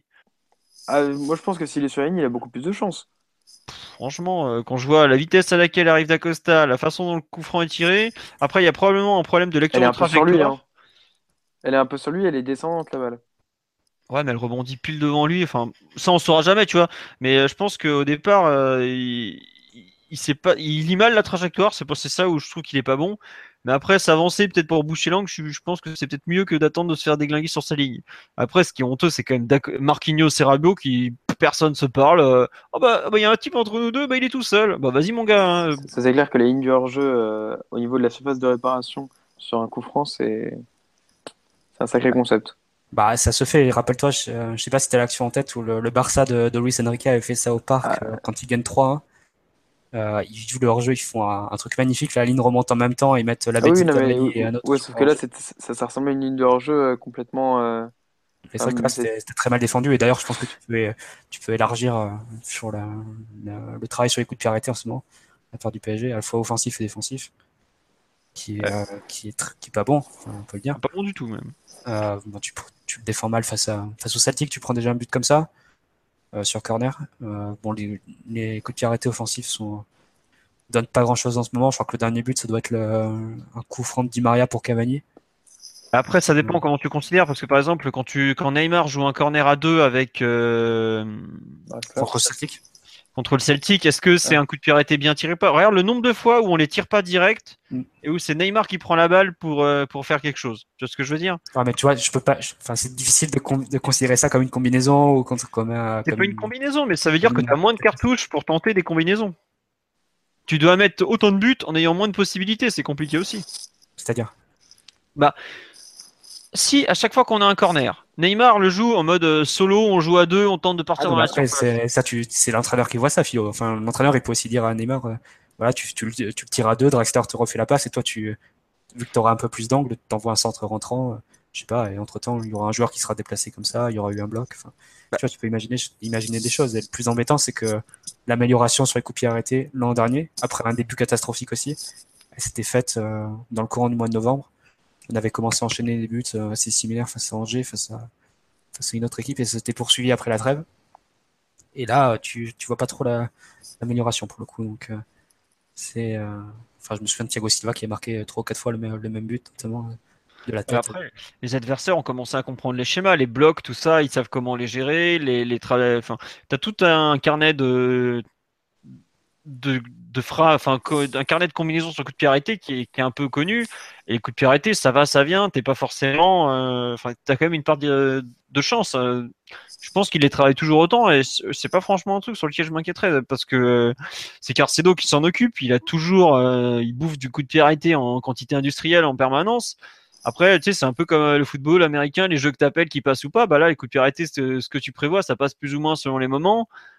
Euh, je, je sais pas, je trouve que c'est vraiment une part euh, d'irrationnel. Je regarde avec Laurent Blanc, le- il y a eu des moments où on en mettait euh, tout va, des moments où on en mettait plus un seul alors qu'on y travaillait pas plus à ce moment-là. Enfin, tu vois ce que je veux dire. Bon, c'était pas non plus spécialement. euh, Mais je suis d'accord, en ce moment, on est vraiment pas bon. Et défensivement, notamment là, ce qui s'est passé samedi, c'est un scandale, quoi. Parce que si tu regardes l'espèce de ligne de hors-jeu, je sais même pas si on peut appeler ça une ligne, enfin, t'en as pas un qui est aligné, quoi. T'en as pas un seul. Par contre, en tout Et- cas, tu peux être sûr que c'était vraiment une, une consigne de départ, vu qu'il y a le même coup franc euh, 15 minutes après, après 15 minutes plus tard, et euh, Paris euh, essaye de le défendre de la même façon, euh, avec une ligne de hors-jeu assez haute. Il y en a, il y a beaucoup de gens sur le, sur le live qui gueulent sur les coups de pied, les corners joués à deux. Alors ça, les corners joués à deux, il y avait Carcedo qui avait donné une explication dans France Football il y a un an qui disait qu'en fait le but des corners joués à deux, c'était de commencer à faire sortir l'adversaire parce que contre le PSG, étant donné que les 11 joueurs adverses sont dans la surface, pratiquement tout le temps, euh, cette première passe permet de faire sortir un premier joueur du premier poteau. En, général, c'était le but. Après, de ce que ça marche, est-ce que ça marche pas? Euh, En ce moment, ça marche pas très bien, on va dire. Généralement, quand on la tire à deux aussi, il y a une combinaison, enfin, une combinaison qui revient un peu, c'est Daniel Alves qui se tient à l'opposé, à l'entrée de la surface à l'opposé. La balle lui arrive et puis après il envoie un centre euh, bah, vers de là où vient le ballon en fait. Mais bon, généralement, la, la déf- entre-temps, la défense a eu le temps de remonter. Ou, et comme c'est un centre, on va dire, sortant, c'est assez compliqué pour Marquinhos, Thiago Silva, etc. de, de reprendre. Donc c'est des trucs qui, qui fonctionnent assez rarement. dire. Bon. Euh, Max, tu veux parler en vitesse du, du deuxième but que prend Areola ou on avance? Ah non, non, justement, c'est toi qui le trouvais un peu douteux. Donc, euh, Bah, euh, enfin, moi je trouve que bon, déjà on sait que les 1 contre 1 c'est pas spécialement son truc. Euh, attendez, juste on coupe une seconde. Euh, Ryan doit y aller parce qu'on a un peu trop parlé de Strasbourg PSG. Donc euh, on lui dit à la prochaine fois on va finir à 3, c'est pas grave, y a pas de souci. C'est ça, je sature, je sature. je plaisante. Ouais, Je me dois malheureusement aller, je vous coupe, mais je vous, je vous écoute sur la route. Bon voilà. Bon, bonne route à toi. Eh, Excusez-nous, on fait des coups de podcast, des remplacements en cours de route, tout, tout est normal, vous inquiétez pas. Euh, non, en gros, sur le deuxième but, il y a un truc qui me choque, c'est bon, on sait que les, les duels avec le gardien, c'est pas trop son truc, mais t'as l'impression que euh, il se couche super vite quand même. Quoi. Enfin, je sais pas, il y a dans son attitude, il y a quelque chose que j'apprécie pas. Le... Alors ok, il se fait fusiller parce qu'ils sont aux ah, fraises. franchement, elle est parfaite. hein. La frappe de Boken, elle est. Elle est pas, justement, je la trouve pas si parfaite que ça. Quand tu regardes, elle, euh, elle rentre au niveau du but. Tu vois le l'arrière du filet, Ouais, elle passe. oui, Normalement, elle devrait être juste sous la barre. Tu vois, elle devrait toucher le haut. Et en fait, elle touche la, la ligne au fond. Tu vois. c'est vrai. par le fait qu'il qu'elle est pas si parfaite que ça et qu'il est pas, il est pas euh, brillant, brillant là-dessus. Quoi. Bah, le fait qu'il reste pas vraiment sur ses appuis et qu'il ait tendance à se coucher un peu, tu l'as déjà vu au tout début de la saison face à Monaco au Trophée des Champions, où il prend un piqué euh, qui monte à un mètre, je crois que c'était Silibé. Euh, et il était déjà par terre au moment de la frappe, donc c'est un peu, un peu comme euh, sur le fameux but de Gignac euh, au Vélodrome il y a, il y a trois ans là. Donc c'est deux ans, il y a deux ans et demi. donc c'est, c'est, j'ai peur qu'il soit reparti dans une spirale un peu, un peu négative de, de manque de confiance et de, et où on va commencer à lui, à lui ressortir les stats quoi, parce que ça fait quand même 5 buts sur les 6 derniers tirs cadrés concédés. Hein, pour, voilà, donc. décidément, entre Marquinhos et lui en, en décembre, on, on va les mettre. Sur... La série de l'an dernier, elle a commencé exactement au même moment. on va commencer à voir le spectre. De... Mais il y, y, a franchement, il y a une vraie. Euh, comment dire comparaison à faire parce que c'est effectivement ce que je me disais après le, le but à Monaco, c'est la période où il a commencé à prendre des buts un peu. Euh, où tu vois, il n'est pas totalement responsable, loin de là même, parce que ballon dévié, bah, honnêtement, euh, c'est ta chatte et toi, quoi. Faut pas non, se non, hein. Il n'est pas, pas fautif sur le Ah, tu trouves le but voilà. à Monaco, tu, tu, le considères comme. Euh... Non, mais c'est le but, genre de but où l'année dernière, quand il a commencé à baisser en qualité, oui. tu vois, c'est par exemple, c'est le, le, contre son camp à Arsenal. C'est le, Mhm. le but qu'il prend à Lyon où il a pas de chance non plus, tu vois, il- où tu sens que la réussite Oui, s'envole il, un il est simplement pas décisif. Enfin, sur des tirs, euh, il n'est pas euh, plus décisif que ça. Il fait Il est les moins qu'il décisif qu'il l'a été, tu vois. Après, il a une part de responsabilité. Je prends l'exemple du but face à Nantes. Euh, dans la frappe, bon, c'est une frappe à pouvoir temps, etc. Mais à la base, c'est lui qui fait l'erreur en, en orientant mal son, son, son dégagement. Au lieu de dégager là où il y a du monde, et là où il y a des Parisiens, il envoie sur le côté opposé. Là où il y a une égalité numérique entre les Nantes et le, et le PSG, euh, Nantes, et en plus, il dégage euh, un ballon en l'air vers Neymar. Donc au duel face au, face au bambox sauvage de Nantes, forcément le duel est perdu, le second ballon est perdu aussi, et après sur une combinaison, euh, Nantes peut arriver en position de centre. Mais ce que je veux dire, c'est qu'il y a aussi, il y a aussi d'autres d'autres types d'erreurs, pas forcément des erreurs de main, mais des erreurs de choix au pied, etc., qui, euh, qui mettent aussi son équipe en De, difficulté. de- et de- toute façon, par des buts aussi. On, sait globalement que c'est un gardien qui ne fera jamais l'unanimité, qui ne sera jamais, ou en tout cas pas à court terme régulier, suffisamment régulier pour, euh, pour le niveau du Paris Saint-Germain, et qui ne sera pas suffisamment très décisif pour, euh, pour, euh, pour le, PSG qui encaisse euh, 3-4 tirs cadrés de moyenne par match. Il n'a peut-être pas le niveau de concentration et la qualité nécessaire pour justement être, être fort sur ces, sur ces quelques sur ces rares situations. Donc euh, Areola, c'est un débat qui va, qui vient, selon la confiance, selon la réussite du moment. Soit on a tendance à justement à dire qu'il il fait le job, soit tout de suite on l'enfonce dès qu'il y a des tirs cadrés qui sont pas évidents à chercher, mais où euh, il, y a une petite part de responsabilité qui est en jeu. Donc c'est pas forcément celui sur lequel on, aurait tendance, euh, notamment vis-à-vis des deux matchs de la semaine dernière, à, critiquer. Non, mais tu vois, par exemple, euh, on nous parle de syndrome du mois de novembre. T'as quelqu'un qui me dit Areola a cette tendance à se coucher limite avant le départ de la frappe, c'est horrible, il fait Ouais. 2 mètres. C'est vrai qu'il est immense. Mais en fait, Il Ce qui est bizarre, un petit peu, non? Ouais, je pense que tu as une, une volonté de compensation parce que bah, c'est vrai qu'il est immense. hein. Honnêtement, euh, si un jour vous le croisez, vous allez franchement halluciner. 80 Le- Il fait à 95, 96. il fait un, ouais, il fait un 95, il fait pratiquement 90 kilos, c'est un monstre. Euh, tu as un tu as un souci, je pense, actuellement de confiance un peu. Mais par exemple, pour moi, lui, sa saison, elle peut clairement basculer demain, quoi. Ah, ça, clairement, ouais. C'est un- Ah oui. À lui, il a un ouais, tournant. Parce que, exactement. honnêtement, il se foire. Tout le monde va dire, allez, c'est reparti. Ouais, là, il- peut il la saison. Il peut reprendre la, la- il peut de nouveau avoir la tête dans le seau et euh, t'as le même syndrome que l'année dernière. Ouais, bah, il peut reperdre sa place immédiatement et après, c'est même sa place à Coupe du Monde qui joue. Donc, c'est, effectivement, il y a un peu de pression ouais, demain. Bon, tu sais, c'est pas les matchs de Costil en ce moment qui vont l'empêcher d'aller à la Coupe du Monde. Ah, bah, y Attends, et- ou, Benjamin Lecomte, oh, mais si toi. le gardien de la meilleure défense de Ligue 1 Tout à fait. et de Montpellier dans ce podcast, en fait. Il y en avait trois, avec Ryan. quand t'as Daniel Congrès devant toi, t'es obligé de surveiller ta concentration, quoi. T'as pas le choix. Non, mais donc, bah, en- tiens, on nous demande quel est l'intérêt d'avoir foutu Trapp mardi. L'intérêt, c'est aussi de montrer aux joueurs, si tu veux le garder sur la seconde partie de saison, que tu peux lui offrir des matchs comme ça un peu accessibles où il aura du temps de jeu, où il sera pas euh, limité au match de coupe. L'intérêt, il est là, quoi.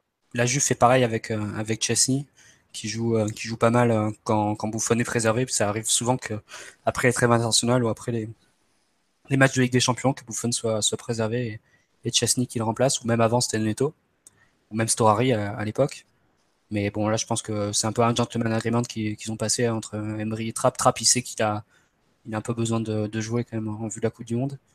Et euh, dans le même temps, Paris a pas trop la, la possibilité de le lâcher au, au mois de, au mois de janvier, donc je pense qu'ils sont plus ou moins arrangés vu que le titre est quand même bien parti pour lui faire, pour lui faire jouer des matchs de Ligue, de Ligue 1, on va dire accessibles et pour qu'ils finissent avec en dehors des coupes une peut-être je sais pas une demi-douzaine de matchs en plus en Ligue 1, peut-être une dizaine. Et c'est ce que disait ESPN, excuse-moi, je te coupe Max. Ce que ESPN il y a quelques semaines, à savoir qu'il y avait une sorte d'agrément entre le le club et le joueur, savoir euh, on te laissera pas partir cet hiver parce qu'on a besoin de toi en cas en cas de souci de Ligue des Champions. En revanche, on te facilitera les choses euh, aussi bien cet été qu'en cours de saison si tu peux avoir du temps de jeu. Et là, c'est exactement ce qui se passe. C'est offrir un peu de temps de jeu à un joueur qui n'a jamais démérité, qui a un très bon esprit au quotidien et qui a euh, qui a des vraies qualités mais après on me dit ouais quoi qu'on me dit euh, voilà c'est typiquement ça c'est Trapp ça reste le gardien de la, remontada c'est pas c'est pas lui la solution et non et le PSG se retrouve pratiquement dans la même situation qu'il y a deux ans avec Trapp et Sirigu à savoir que l'un a des qualités que l'autre n'a pas mais aucun des deux n'est euh... comme l'année dernière voilà comme l'an dernier après on verra est-ce que la Trapp la hiérarchie était quand même bien définie sous blanc quand même? Il n'y avait pas d'autre qui était numéro 1, même si effectivement Olivier Talaron lui posait la question à tous les matchs. Ouais, à tous les matchs, tu avais les gros plans sur Sirigu. Et que Canapus faisait le même gros plan, mais bon, Laurent Blanc, il répondait à chaque fois la même chose. Hein. Il y avait la hiérarchie qui était, qui était en place et il attendait que qu'une chose, c'était que Sirigu se casse au mois de janvier. qui n'a pas eu lieu. voilà, non mais bon. Donc voilà. Euh, nous accueillons dans le podcast euh, le dénommé 7511. Monsieur Alexis, vous êtes là Salut à tous, ouais, je suis là, je suis là, ça va Voilà, il est là, il a fini les chiffres, il est parfait. Absolument. Non, bon, sur Areola et Trapp, on connaît ton avis, donc on va se reposer. Allez hop, bienvenue. Je dis rien, je dis rien. L'ascenseur total. L'ascenseur total. L'ascenseur émotionnel est total alors qu'il avait déjà affûté ses armes, il était bouillant le type. Non, on va passer à Bayern PSG parce que 1h10 sur euh, Strasbourg PSG, bon ok c'était une défaite tout ça, mais on va attaquer Bayern PSG donc le match de mardi soir, demain donc déjà, et oui. Euh, quelle composition attendre Qui veut se lancer sur ce thème? On va plutôt commencer côté PSG, j'imagine, avant de passer côté Bayern. Bon, allez, qui veut se lancer euh, Alexis. sur la composition du PSG oui. Vas-y, Alexis. Allez, Alexis, donne tout mon grand. Bah, je vais pas être très original. Euh... c'est un test, hein, c'est ça? Bah, ça va être la... le 11 du moment d'Emery, donc euh, je pense pas qu'il y aura des grosses surprises. Enfin, je vois pas quelle surprise surtout il peut faire demain, concrètement. On sait qu'il va mettre Kurzawa, Alves, euh, Silva, Marquinhos, euh, euh, Drassler, Rabiot, Verratti, puis devant Neymar, Cavani et Mbappé. Enfin, je sais pas pourquoi il va mettre une autre compo, hein. surtout vu les piètres prestations de 3 contre 3 et, Strasbourg en l'occurrence. C'est la composition qui a démarré tous les matchs de Ligue des Champions, hormis en défense centrale, il me semble, et avec Mota aussi. C'est les, deux, les deux postes où ça a bougé, il me semble. Peut-être qu'il a changé avec la défense centrale, comme tu dis. Ouais, la défense centrale et Mota, je pense c'est les deux, deux postes où ça a bougé. Mais, c'était sur blessure les deux. Ouais, sur blessure en plus, ouais. Donc, euh, non, non, ça va être le, ça va être le 11 type, c'est sûr et certain, ouais. Et puis, comme tu l'as dit, Alexis, les, les derniers matchs, t'as pas envie de toucher au. Honnêtement. Euh, t'as pas envie de donner sa chance à Berchus, ça c'est clair. Bah euh, encore Yuri il va jouer contre Muller alors s'il peut l'éclater dans un coin tranquille au poteau de corner il en est capable mais euh... tu vois c'est franchement je t'avoue que Kurzawa de la chance c'est que les deux matchs il y avait Robin qui était pas trop là quoi. Puisque je peux te dire que là avec son araignée sur la tête il aurait dansé jamais. Euh, c'est terrible. il a rendu un hommage à il, il, a rendu hommage à Taribo West avec sa coupe personne n'a compris pour ceux qui ne connaissent pas Taribo West, ça a été un glorieux joueur nigérian des années 90 qui avait une coupe de cheveux extraordinaire pour l'époque, euh, qui a joué à l'AGIA notamment, à la JOCR à l'époque où ils étaient en Ligue 1, enfin en Division 1 à l'époque. Il a joué à l'Inter notamment et les coupes de cheveux de Taribo West sont restées plus célèbres que le joueur Taribo West, on va dire. Bon. Qui était totalement fou comme ses cheveux d'ailleurs. Ah, il était complètement taré, mais c'est un bon joueur, faut quand même le dire. C'est un, un, bon petit joueur, Taribo West. Euh, un central. Euh, bien solide, une sorte de Samuel Kufour nigérian, euh, c'est bon. Ceci c'était une autre époque, on en reparlera. Mais bon, j'ai cité Kufour pour le Bayern. Euh, côté Bayern, vous avez regardé un peu le dernier match ou c'est moi qui vais vous donner les tendances en termes de compo? Mais Il paraît qu'il y a quatre, euh, il y a quelques joueurs incertains. 4-2-3-1. C'est plus ou moins la même compo que, que face à week-end. Donc... Ouais, bah alors on est parti dans les buts, ça sera forcément Sven Ulreich qui a fait un très bon match. Oui, bon, enfin, il fait un très bon match, oui et non, parce que il sort un penalty, mais c'est lui qui l'avait provoqué en découpant un tir. Donc, euh, bon, c'est un concept un peu étrange, le, le, très bon match de Sven Ulreich. Non, honnêtement, il est bien mieux que, de, que ce qu'il avait été quand il avait repris la place de Neuer juste avant le match aller contre le PSG. Euh, à Anderlecht, notamment lors du dernier match de, de Champions League, il a été excellent, franchement excellent. C'est lui qui les sauve d'une branlée vraiment parce qu'ils étaient à la rue, ils, ils avançaient pas. À droite, on aura l'incroyable Kimmich. Dans l'axe, on aura euh, Boateng Hummels qui vont, vous allez voir, ça va beaucoup changer du match aller avec euh, Zule et Ravi Martinez. C'est pas du tout le même football. hein. Boateng, il a claqué euh, des passes de relance ce week-end contre Hanovre parce que je regardais le match. euh, C'était un peu avant PSG, euh, tr- Strasbourg PSG, donc j'ai pu regarder. Il a, il a des- une qualité de relance exceptionnelle. Demain, s'ils sont dans un bon jour et que Silva et Boateng décident de jouer long, mi-long, Hummels aussi, ça va être incroyable en termes de relance. Donc ça sera franchement un truc à suivre. À gauche, alors en théorie c'est là-bas, mais à là-bas il n'a pas joué depuis plusieurs semaines. Euh, il a à peine joué 10 minutes ce week-end. Euh, je serais, je Non, serais Bernat est pas Non, Bernat est Rafinha, touché. Rafinha, pardon, excuse-moi. Voilà, ça sera, je pense, que ça sera Rafinha, Rafinha un qui joueur très agressif. en ce moment aussi, donc euh, ça fera un peu Ah, Rafinha, il nous a claqué le, le blond platine Ouais. de Pastore l'an dernier, là, à peu près. Tout à fait extraordinaire. Donc, ouais, je pense plutôt Rafinha que, que Alaba, parce que euh, c'est pas. Quand, quand il parle de match de prestige, qui dit qu'il croit pas au 4-0, je pense honnêtement qu'il le pense vraiment. C'est ça le pire. C'est qu'il est, il est, il est trop, trop d'expérience, mec, ça fait 30 ans qu'il coach. Il sait très bien que tu rattrapes pas comme ça une- un score pareil, surtout en match de poule, et que je suis pas sûr que ce jeu. Évidemment, s'ils mènent 2-0 au bout de 10 minutes, ils vont y croire. Pour le reste. de chance, Alexis Pardon Combien de pourcents de chance demain que le Bayern Bah, non, l'ai écrit plusieurs fois, j'ai écrit plusieurs fois sur Twitter. Euh, je crois que ce match-là, il intéresse surtout le PSG et pas tellement le Bayern. hein. Parce Oh, que si, Bayern- quand même. Si, si, Alexis. Bah, attends, Ouais, le il Bayern, le. Bayern, avec les- l'orgueil qu'ils ont, ils acceptent jamais de se prendre 3-0. Ah non, trouves- non, pas pas, pas contre tout le l'orgueil de ce club, Alexis. Attends, c'est, Ils, vont pas faire leur match. Ils vont faire leur match, mais de là à se couper un bras pour finir premier, c'est plus ça euh, ce que je voulais dire. Surtout que si tu finis premier ou deuxième cette année, tu peux te taper aussi bien le Real que le Barça, par exemple, tu vois. Ou la Juve ou, euh, ou, ou Chelsea à l'heure actuelle, par exemple. Donc, euh, donc non, je pense pas qu'ils vont se couper un bras. Maintenant, bien sûr, qu'ils vont faire un match très sérieux demain, qu'ils vont tout faire pour le gagner et tout. Mais effectivement, euh, comme dit très bien leur entraîneur, ils savent pertinemment que ça fait un miracle, ils vont pas gagner 4-0. Et ils s'en remettront, hein, je te rassure. Ah oui, je- à gauche, ça peut être, ça peut être sympa face à Mbappé aussi. Ah, euh, ouais, ouais, parce que. Puis en plus, alors, par- Mbappé, ça va être un très bon test par rapport à. Rafinha.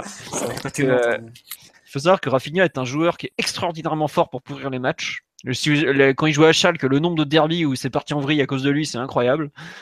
Euh, toujours, enfin, s'il est capable de faire dégoupiller un match, c'est lui tout seul pratiquement. Et même s'il doit fracasser Mbappé sur un contre, il aura aucun, aucun souci à le faire. C'est pas, alors là, ça le gêne pas. C'est un bon joueur, hein, techniquement, c'est un super joueur même, mais par contre, euh, il est enragé sur un terrain, il, il est assez incroyable. On- comment on dit remontada en allemand Remontarung. C'est pas très compliqué. Je me demande s'ils l'ont pas utilisé d'ailleurs dans la presse allemande. Ah, Non, mais je crois qu'il y a Bild Tu a crois sorti la Remontarung ou un truc dans le genre. Je pense que c'est pour, pour calquer par rapport à Remontada, mais je pense Bien pas sûr, ça n'existe pas en vraiment. Non, c'est ou peut-être qu'il y a un mot, mais en tout cas, je ne l'ai pas vu passer. Donc arrière gauche, je pense plutôt Rafinha qu'Alaba parce que Alaba est quand même un peu juste physiquement et ils vont pas prendre de risques, euh, voilà. Au milieu de terrain, bah euh, donc en ce moment, ils alternent 4-2-3-1, 4-3-3. Ce week-end, c'était plus 4-3-3 que 4-2-3-1 avec vraiment Ravi Martinez devant la défense et Vidal relayeur gauche Je le Rames, pense c'est honnêtement- sûr. et Rames qui était relayeur droit. Euh, je pense honnêtement qu'ils vont jouer euh, 4-2-3-1 demain, à Le savoir truc, euh, que leur animation, c'est vraiment ça. C'est que Rames descend pas mal, euh, toucher le ballon, et Vidal se projette. euh, enfin, on a retrouvé un peu le Vidal, euh, on va dire, de, de la Juve ou du temps où il était en Allemagne à l'époque. C'est, il va dans la surface finir les actions et, et, et faire apporter le suivant sur les centres. Et je pense que c'est vraiment un joueur qui sera, qui sera vraiment à prendre en compte pour le, à Vidal. pour le jeu de demain. Quoi. Nacho Attention. Vidal, bien sûr. hein. Euh, putain, pourquoi on l'a invité lui? Euh, Honnêtement, Vidal euh, très très fort. Là, de- depuis qu'il fait plus les trêves internationales avec le Chili, en plus, il se repose tranquillement. Il arrive, il est, il est mort de faim et tout. Euh, franchement, on en parlait avec Mathieu cet après-midi. but de Vidal, surveillez-le parce que il a tout à fait le profil du mec qui va partir dans le dos de Draxler, qui va être là à finir une action dans la surface. Il est sur trois buts sur les trois derniers matchs en Bundesliga. En tout cas. Ouais. Et puis bah là, il y a, ce week-end, il fait, il met un but. Et je me demande s'il touche pas le poteau aussi à un moment où il passe juste à côté. Mais euh, surtout qu'on sait qu'il a des qualités centre, dans les il buts. est- il- il- sur un centre, il est au second poteau. Comme Coman est rentré dans l'axe, il va prendre le second poteau. Il fait une bonne. C'est un Donc, on- les frappes de loin, surtout. Ouais, Ah, mais c'est voilà, surtout plus- dans la surface en, en- avec le Bayern. hein. C'est pas, il, tra- il tape pas tant, pas tant que ça de loin. hein. C'est les frappes de loin, ça sera Rames demain. Et donc Rames titulaire demain, hein, pour vous. Bah oui, Rames, il est dans l'équipe là. C'est pratiquement été un des meilleurs. Enfin, ça a encore été un des meilleurs ce week-end contre Hanovre. Ouais. Donc ça sera Coman à gauche, euh, Rames Muller dans l'axe et à droite, mais ils, invertissent, ils, ils intervertissent en permanence avec euh, pour laisser le couloir avec euh, Kimmich. à Kimmich qui a un volume de jeu qui est incroyable, et puis devant le, le terrible Lewandowski, lui aussi est auteur d'un drame capillaire. Euh, voilà. sur le banc. De. Kaiser Franz sera sur le banc au coup d'envoi, puisqu'il bah, il a pas joué depuis deux mois et demi, qu'il a joué euh, deux minutes le week-end dernier, je crois. Ouais, c'est ça, il est rentré à 89e ou 86e à la place de Coman. Donc euh, le Kaiser sera sur le banc. Tolisso, euh, ce matin, l'équipe parlait de Tolisso titulaire, sachant qu'ils ont eu, ils ont eu Boateng en interview et que bon, bref, je serais pas surpris qu'il il le soit, effectivement. Bon. À voir. Rudy, qui avait joué une l'allée de mémoire, normalement ne jouera pas puisque la grande, enfin c'est Ravi Martinez maintenant le milieu défensif de base du Bayern, comme en Ah, Kessler a 2013. retrouvé Son, son milieu défensif d'il y a, d'il y a 4 ans. Voilà exactement. Premier truc qu'il a fait, il a remonté Ravi Martinez au milieu de terrain. Il a fait bon, c'est gentil les conneries en défense centrale, mais on va arrêter. Il est gentil Carlo, mais il sait pas comment on joue en Allemagne en fait. Guardiola aussi qui a mis euh, Martinez défenseur. Voilà, donc ouais, il a dit bon allez, les, tac- les tacticiens là, avec des, ba- des, des points sur les murs, vous dégagez, on va remettre ça à l'allemande. Vous allez nous mettre un gros bourrin devant la surface, ça sera parfait. Non, plus sérieusement, voilà, en gros l'équipe du Bayern, euh, franchement une belle équipe. Pour les avoir vus ce week-end, ils, ils centrent encore plus qu'avant, je trouve. Ils ont retrouvé ce jeu très allemand qu'ils avaient dans 2013, à savoir beaucoup de complémentarité, de, combinaisons euh, côté euh, ailier, latéral qui montent. Euh, franchement, beaucoup, beaucoup de centres. Et il y a du monde dans la surface pour les recevoir, les centres. Mais alors, par contre, en contre, il laisse des boulevards.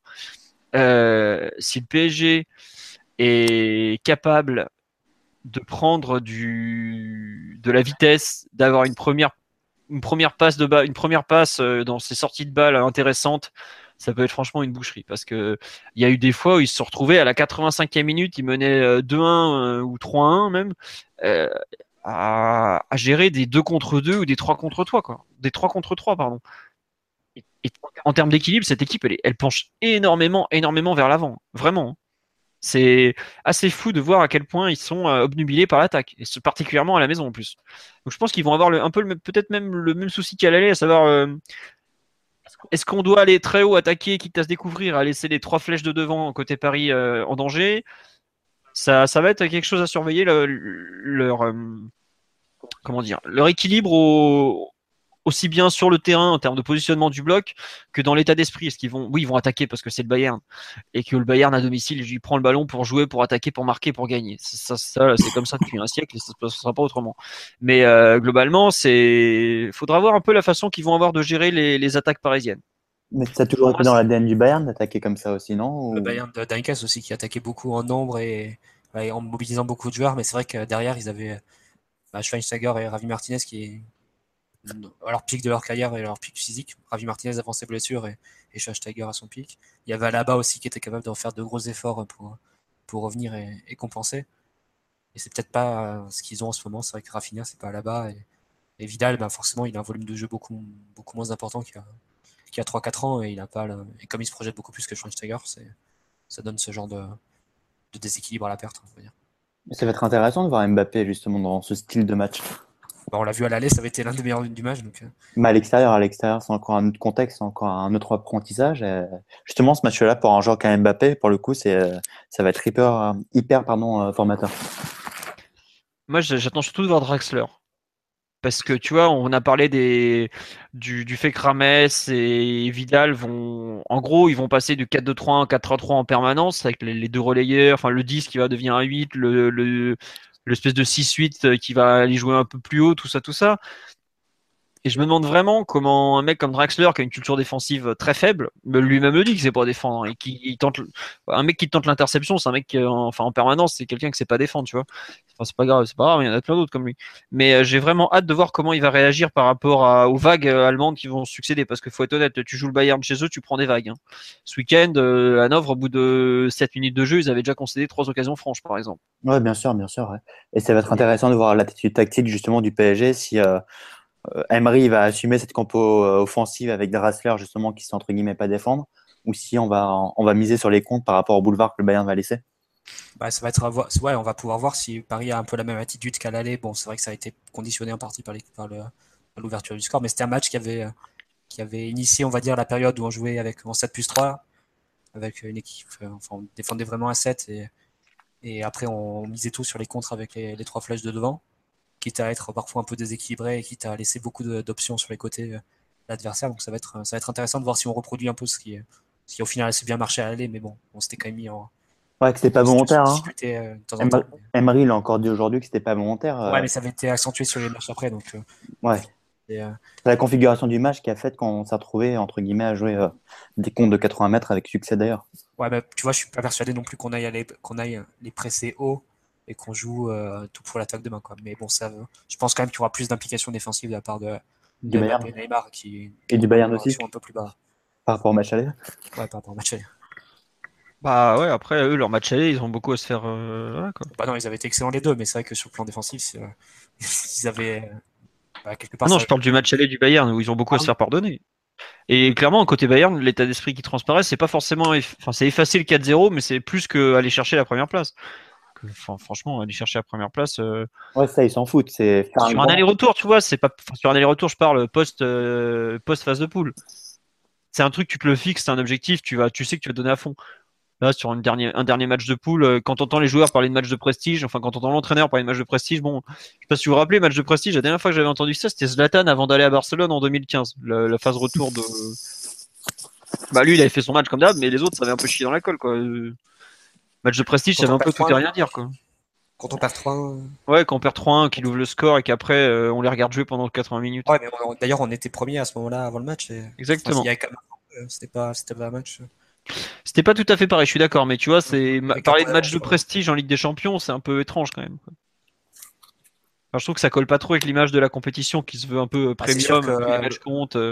Euh. C'est sûr que Juppé il a pas fait une conférence de presse comme, euh, comme Luis Enrique avant la, avant la remontada quand il avait dit euh, même si nous en marque, euh, si nous marque un but, alors on leur marquera 6 quoi. C'est vrai que c'est pas le même état d'esprit. Il était visionnaire lui pour le coup. Ah ouais, il, avait, il les avait sortis comme on dit. Et, Hmm. Je et, me souviens euh, que c'était le titre de l'article sur Culture PSG. Si on en marque un, s'ils en marquent un, on en marquera 6. Et ouais, toujours écouter les mecs qui aiment le vélo. Ouais, il connaît le foot, euh, Luis Enrique pour le coup. Il connaît un peu le ballon aussi. Euh, non, on nous dit tiens, on va finir premier et se taper le Real en huitième, quand eux vont finir deuxième et prendre Porto. non, le Real tire toujours l'équipe la plus faible du chapeau. euh. Absolument, tout à fait. Alors, Florentino a fait sa commande, il a dit tu me mets la boule la plus froide. Ce sera autour de PP. ce sera ça. Non mais voilà, non mais non sinon pour revenir un peu sur les, les thèmes du podcast, est-ce qu'on en fait quand même un, un vrai sommet européen ce, ce match ou pas? Bah, en fait, pour le PSG, euh, en l'occurrence, oui, est-ce qu'on joue tellement peu de gros matchs en, Ligue 1 et ça nous joue des tours, parce qu'à l'arrivée, tu as des relâchements comme à, Strasbourg, du fait que très vite, tu plies, euh, le championnat quand tu es sérieux en tout cas, euh, ce qui est le cas cette saison. Donc, on joue tellement peu de gros matchs dans la saison qu'un match, entre guillemets, où la première place est assurée à 99%, je laisse 1% de chance au Bayern de récupérer la première place, euh, bah, ça fait que ce match, ce fameux match contre le Bayern, on en fait, euh, ça fait beaucoup de bruit médiatique, on en parle beaucoup parce que justement le PSG a, a peu l'occasion de jouer des adversaires comme ça tout au long de la saison. Enfin, on les joue, mais on les joue uniquement en Ligue des Champions et souvent ça se finit très mal en, en match retour pour nous. Donc, euh, donc forcément pour le PSG c'est un gros test. Maintenant la, le seul petit bémol, c'est comme tu viens de dire euh, Philo, quand Philo, pardon, quand tu vois comment le Bayern parle de ce match-là, match de prestige, euh, quoi qu'il arrive, personne ne va se couper un bras pour finir premier. en- encore moins sachant que tu as 4 buts de, retard. Euh, je dis pas que le Bayern va lâcher le match demain, hein, pas du tout. Ils vont faire un gros match, ils vont faire un match sérieux pour se venger du match aller.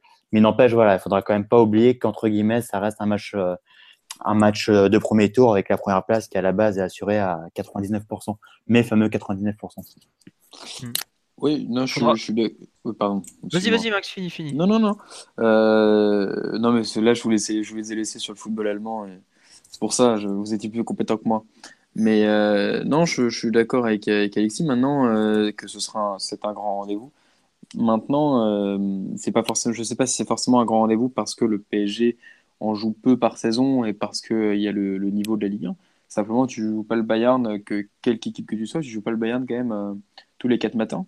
Donc, euh, surtout, tu n'as pas l'occasion d'aller gagner un match à l'extérieur en, en Ligue des Champions chez un, un top, euh, une top équipe européenne euh, très souvent. C'est-à-dire que là, euh, on, ce serait la première fois, euh, ce serait la première fois depuis 2012 qu'on serait premier de poule. Oui, c'est Ce vrai. serait, ce 2013, serait 2012-2013, non?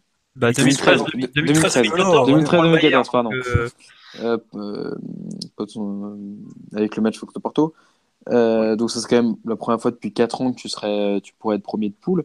Surtout, ce serait la première fois depuis très longtemps que tu viendrais gagner chez un, gros, euh, un gros Européen à l'extérieur, si jamais tu, tu viens le porter. Donc, je pense que c'est quand même un, grand rendez-vous euh, dans la mesure où le PSG a, des, a quelques certitudes, mais pas complètement des garanties. Le match aller a été réussi, mais a laissé entrevoir certaines failles. Tu ne seras pas complètement rassuré, pas pas, tu ne pourras pas tirer de, de vraies conclusions quant au futur, euh, quant à ton futur dans la compétition du match du demain, parce que ça reste un match de poule et comme Alexis l'a dit, euh, finalement l'enjeu est, certain, mais euh, quand même très relatif avec la première place de poule.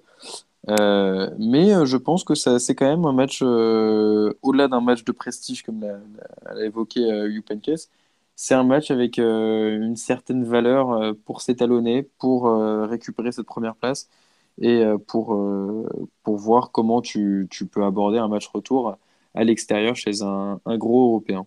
Et en plus, t'envoies le, le Bayern peut-être chez un gros pour les huitièmes de finale. Et en plus, effectivement, tu peux, ça c'est vrai que c'est une donnée, c'est une donnée qu'on oublie, mais tu peux faire se- s'affronter deux, deux gros Européens dès les huitièmes et ceux qui se mangent entre eux. Bah ouais, après tu sais très bien que le tirage au sort, enfin Oui. bon, Mais, voilà euh, quoi, tu sais que. Mais finalement- finalement, juste- saison, entre guillemets, tes huitièmes de finale, enfin ton ta phase, euh, ta deuxième phase Ligue des Champions, elle est autant définie par ta chance au tirage que par ta, tes six matchs de poule quoi. c'est évident. Maintenant, euh, enfin, ça l'est beaucoup moins en fait cette année. C'est-à-dire que ça l'était davantage par exemple l'année dernière, mais cette année, quand tu regardes les adversaires en, en- que tu peux affronter en tant que premier de poule et ceux que tu peux affronter en, tant que deuxième de poule, euh, tu as quand même un, un sacré fossé. Ah, parce qu'en deuxième de poule, à part le, le Real, tu as la Juve, mais finalement, euh, derrière, ça, ça reste euh, quand même très abordable Ah, quand tu tu peux vois Bâle. ce genre de choses. Non, tu non, t'as Chelsea, pas sont deuxième l'Atlético, pour t'as, t'as- t'as la Roma, t'as le Bâle, t'as la CSK, t'as Séville, euh, t'as Shakhtar. Ça va, ça, reste des adversaires tu- quand même de, de- tu de passes de Shakhtar, le Napoli peut encore passer. Tu peux, enfin, franchement, tu peux te retrouver des adversaires bien, bien bourbiers, Max, hein, si tu fais pas gaffe. Mais oui, je suis d'accord que c'est toujours plus intéressant, c'est toujours moins impressionnant que, que la- le premier, les premiers de poule. Après, je te rappelle aussi qu'avec la chance qu'on a, qu'avec leur, leur connerie de tirage au sort de, hey, tu peux pas jouer le pays, mais le club pays. Mais- mais 25 justement, anglais, hein. Justement, il n'y La, a pas. la protection, on a le gros, enfin, l'adversaire qu'on a le plus de chances de se tirer, C'est le Real c'est le Real. On a, je crois, 16% de chance. Ah ouais, ouais, on a, on a, t'inquiète pas, on a déjà commencé les, les calculs de pourcentage. Et t'as, je crois, 18% de chance de te prendre le Real ou un truc dans le genre. dernière, c'était C'est le Barça et on est tombé sur le Barça. Eh non, mais si on, Ouais. si on tombe sur le Real, là, franchement, ça serait invraisemblable. Hein, ça serait. Ah là là, c'est- c'est- Voilà. Après, tu peux aussi. En gros, on a beaucoup de chances de se prendre un club espagnol. Donc, c'est. Et parce qu'en fait, euh, vu qu'il y a tous les Anglais qui vont terminer premiers, enfin, tu, tu, tu mélanges un peu tout le bordel, quoi. T'arrives euh, au fait que, en gros, euh, on va avoir, euh, je sais pas quel ancien qui va te faire un grand sourire. euh, Real Madrid, Paris Saint-Germain, FC. Parce que tes yeux vont pleurer trois mois pour dire bon bah les gars, il va falloir charbonner dur là, parce que on n'est pas tombé sur le, le truc le plus simple quoi. Mais voilà, Et Surtout que le Real, ils vont Ah, mais, non, mais ce, qui, ce qui est sûr, c'est que là, là, où- là où tu as raison, Philo, c'est qu'un tirage au sort peut complètement venir euh, enfin, casser les certitudes que tu as eues dans les phases de poule. Mm. C'est Un tirage au sort peut tout remettre en question. Maintenant que tu me dises 50-50, euh, je suis pas. Non, mais c'est notre compétition surtout. Mais ensuite, le Real, regarde le Real quand il la gagne en 2016, ils vont en, ils vont en demi-finale en battant pratiquement personne. Et même, ils jouent contre City, c'est Pellegrini qui est en fin de cycle, etc. Mais euh, c'est contre Wolfsburg. en plus. euh, C'est contre Wolfsburg aussi. ouais, c'est ça. Où Draxler est excellent à l'aller et blessé au Exactement. retour. Ouais, ils perdent 2-0 à 3-0. l'aller et ils gagnent 3-0 au retour. Ouais. Tout à fait. Ouais. Et en plus, le Real, cette année, à mon avis, je ne sais pas s'il faut encore s'y taper, vu que la Liga, il faut presque un miracle pour qu'il la gagne. Donc, euh, bon, ils vont pas gagner la Ligue des Champions chaque année non plus, hein, mais euh, Bon, euh, à ce train-là, ouais, euh, c'est- ouais, bon. On est d'accord, vrai test. Non, tiens, juste, je reviens sur le- le- l'idée de sommet, tout ça. Il y a eu une remarque sur la elle me dit, avant même de parler de sommet, ça va être la première vraie opposition depuis, depuis qu'on a mis notre milieu Draxler à Verratti en place. Principale curiosité. Bah, tout à fait. ouais, c'est intéressant. Ça va être très intéressant, parce que en l'occurrence, on va être surtout contre un contre des joueurs en face qui ont un gros volume de jeu. Vidal, il a quand même du volume. Bon, Ravi Martinez, il en a un peu moins avec l'âge, mais voilà. Euh, Rames, il a du volume. Euh... Coman, euh, je pense que certains vont être surpris peut-être de le voir euh, jouer comme ça, parce que le week-end dernier, c'est le meilleur Bavarois sur la pelouse, par exemple. Euh, Monsieur Carlo, avant le match aller, bon, il avait, il avait pas joué, il me semble, à l'aller. non, il rentre en jeu à la Il était- 60e, je crois, parce que c'est lui qui prend le jaune de Verratti. Ils jouent pas à la mi-temps Peut-être à la mi-temps, mais bon, enfin, il n'était pas titulaire en tout cas. Non, mais il était déjà dans une autre période et il fait une bonne saison, il me semble, au Bayern. Il fait une très bonne saison, deux Bayern. Peut-être même ça. Bah après, c'est ça. Guardiola, il a fait, il a fait de gros matchs aussi, mais il est revenu Ouais, à un bon niveau après une déception c'est sa quatrième saison en pro, si je ne m'abuse. Et c'est normal aussi qu'il acquiert une, certaine régularité. donc euh, bon, au bout d'un moment, tu, progresses avec le temps. Quoi.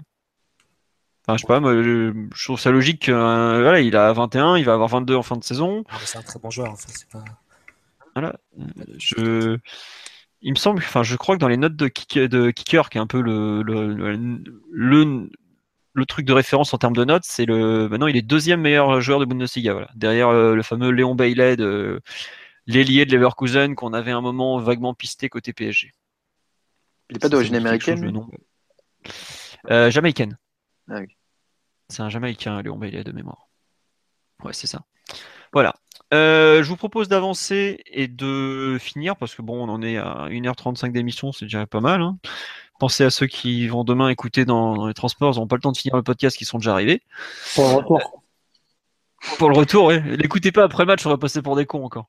Euh, non, on va passer aux autres résultats du week-end. Euh, on va attaquer direct avec le hand. Euh, savoir que bah en hand, le PSG hand a pratiquement assuré sa première place en, Ligue, en poule de Ligue des Champions dans l'espèce de marathon qui n'en finit plus.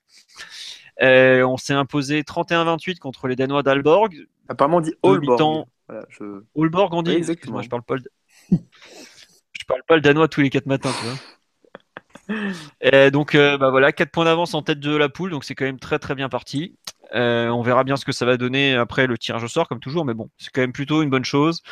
Euh, victoire bien gérée, bah, évidemment, quand tu as Nicolas Karabatic qui revient dans ton équipe, c'est beaucoup plus simple qu'en championnat, mais bon, c'est l'équipe a bien réagi, ça tourne, donc c'était franchement pas mal. Match compliqué à Nantes, je crois, hein, à venir.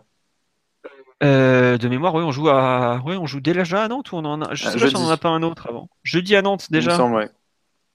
Ouais. Bon, écoute, on verra bien hein, ce que ça va donner. Euh, donc ça, c'est pour le hand, c'est réglé. Les féminines, elles se sont imposées 3-0 contre Bordeaux. Je crois qu'elles ont mis, ça a duré 6 minutes le, suspense, le temps qu'elles jouent le score, et puis après c'était réglé. Donc bah elles sont toujours. Euh, bah, après Lyon a dû gagner ce week-end parce qu'elles jouaient avant Lyon, donc je sais plus en termes de classement où on en est, mais bref. Euh, non, pardon, pas 6 minutes, 66 minutes, excusez-moi. C'est euh, Katoto qui a marqué. Et juste après, il y a Gayoro qui, qui, a failli doubler la mise et c'est Erika qui marque de près. Et le troisième but, euh, il est pour Shirley Cruz. Voilà. Et au classement, normalement, on va jouer euh, Lyon. Bah, le grand choc contre Lyon est lundi prochain, le 11 décembre, 21h, sur France 2 et Eurosport 2. Donc, on verra. Et on me demande PSG Bayern, Ribéry va débuter. Non, on en a parlé avant. Ribéry jouera peut-être en, il rentrera en jeu si ça se passe mal, mais c'est même possible qu'il joue pas du tout d'ailleurs. Euh, chez les gamins, enfin chez les jeunes, on avait euh, un week-end de Coupe de France, donc la réserve n'a logiquement pas joué. Euh, les U19, ils ont fait une très très belle performance. Ils sont allés s'imposer 3-0 sur la pelouse de Caen, alors que bah, globalement ils sont pas très en forme. Caen était leader avant la journée, ils ont pris une, une claque monumentale. Mais c'est tout simple, c'est qu'en gros, toute l'équipe de qui joue d'habitude en National 2, les Adli, euh, Berned, euh, non pas Berned, je crois, Berned, je suis pas sûr. Toufiki, Diaby, tout ça, ça a joué en U19 et forcément, quand tu fais jouer une équipe pareille, bah tu te balades quoi. Wea a marqué aussi. Enfin bref, euh, globalement, une très très belle performance des U19. Évidemment, avec une équipe pareille, c'est plus simple. Eux aussi, ils jouent la première place du groupe sur la pelouse du Bayern demain à, ça doit être, je crois que c'est à 14h ou à 16h, je sais plus. Je vais vous redire ça tout de suite. Euh, à 18h sur Foot Plus, visiblement. Bref, je pensais que c'était plutôt que ça. Bref, eux aussi jouent la première place du groupe en Youth League, donc à voir ce que ça va donner. Ils devraient aligner une très très belle équipe demain. On verra euh, pour la suite. Euh, non, juste pour vous dire, les buteurs, c'était Guklu, Zagre et Wea. Donc voilà, Guklu qui redescend et tout. Bon, bref, il y avait une belle équipe. Et enfin, les U17, pour la première fois de la saison, je crois qu'ils n'ont pas gagné à domicile. Enfin, il me semble que c'est la première fois de la saison qu'ils ne gagnent pas à domicile. Ils ont fait 1-1 contre le FC Rouen, but de Magou Tungu, qui est de mémoire un attaquant, mais je suis même plus sûr. À vrai dire, je vous avoue que ça fait un moment que j'ai pas vu. Non, c'est un défenseur central, je confonds avec un autre. Ça fait un moment que j'ai pas vu jouer cette génération, donc euh, bah c'est pas un très bon résultat, mais ils sont quand même champions d'automne, visiblement. Donc c'est quand même plutôt une bonne chose et il faut les féliciter parce que c'est de loin l'équipe de formation qui a été la plus régulière sur cette première partie de saison.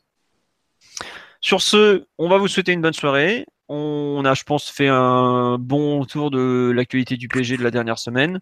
On fera un podcast de débris de Bayern PSG dans tous les cas qu'on gagne ou qu'on perde. Euh, il aura probablement lieu mercredi après les matchs de Ligue des Champions. Voilà, on va pas vous mentir.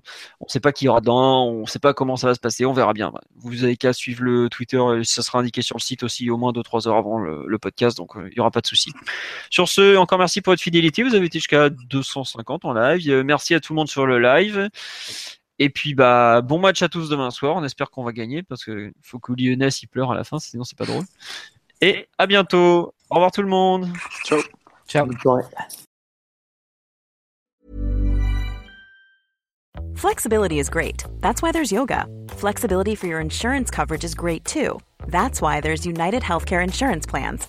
Underwritten by Golden Rule Insurance Company, United Healthcare Insurance Plans offer flexible, budget friendly coverage for medical, vision, dental, and more. One of these plans may be right for you if you're, say, between jobs, coming off your parents' plan, turning a side hustle into a full hustle, or even missed open enrollment.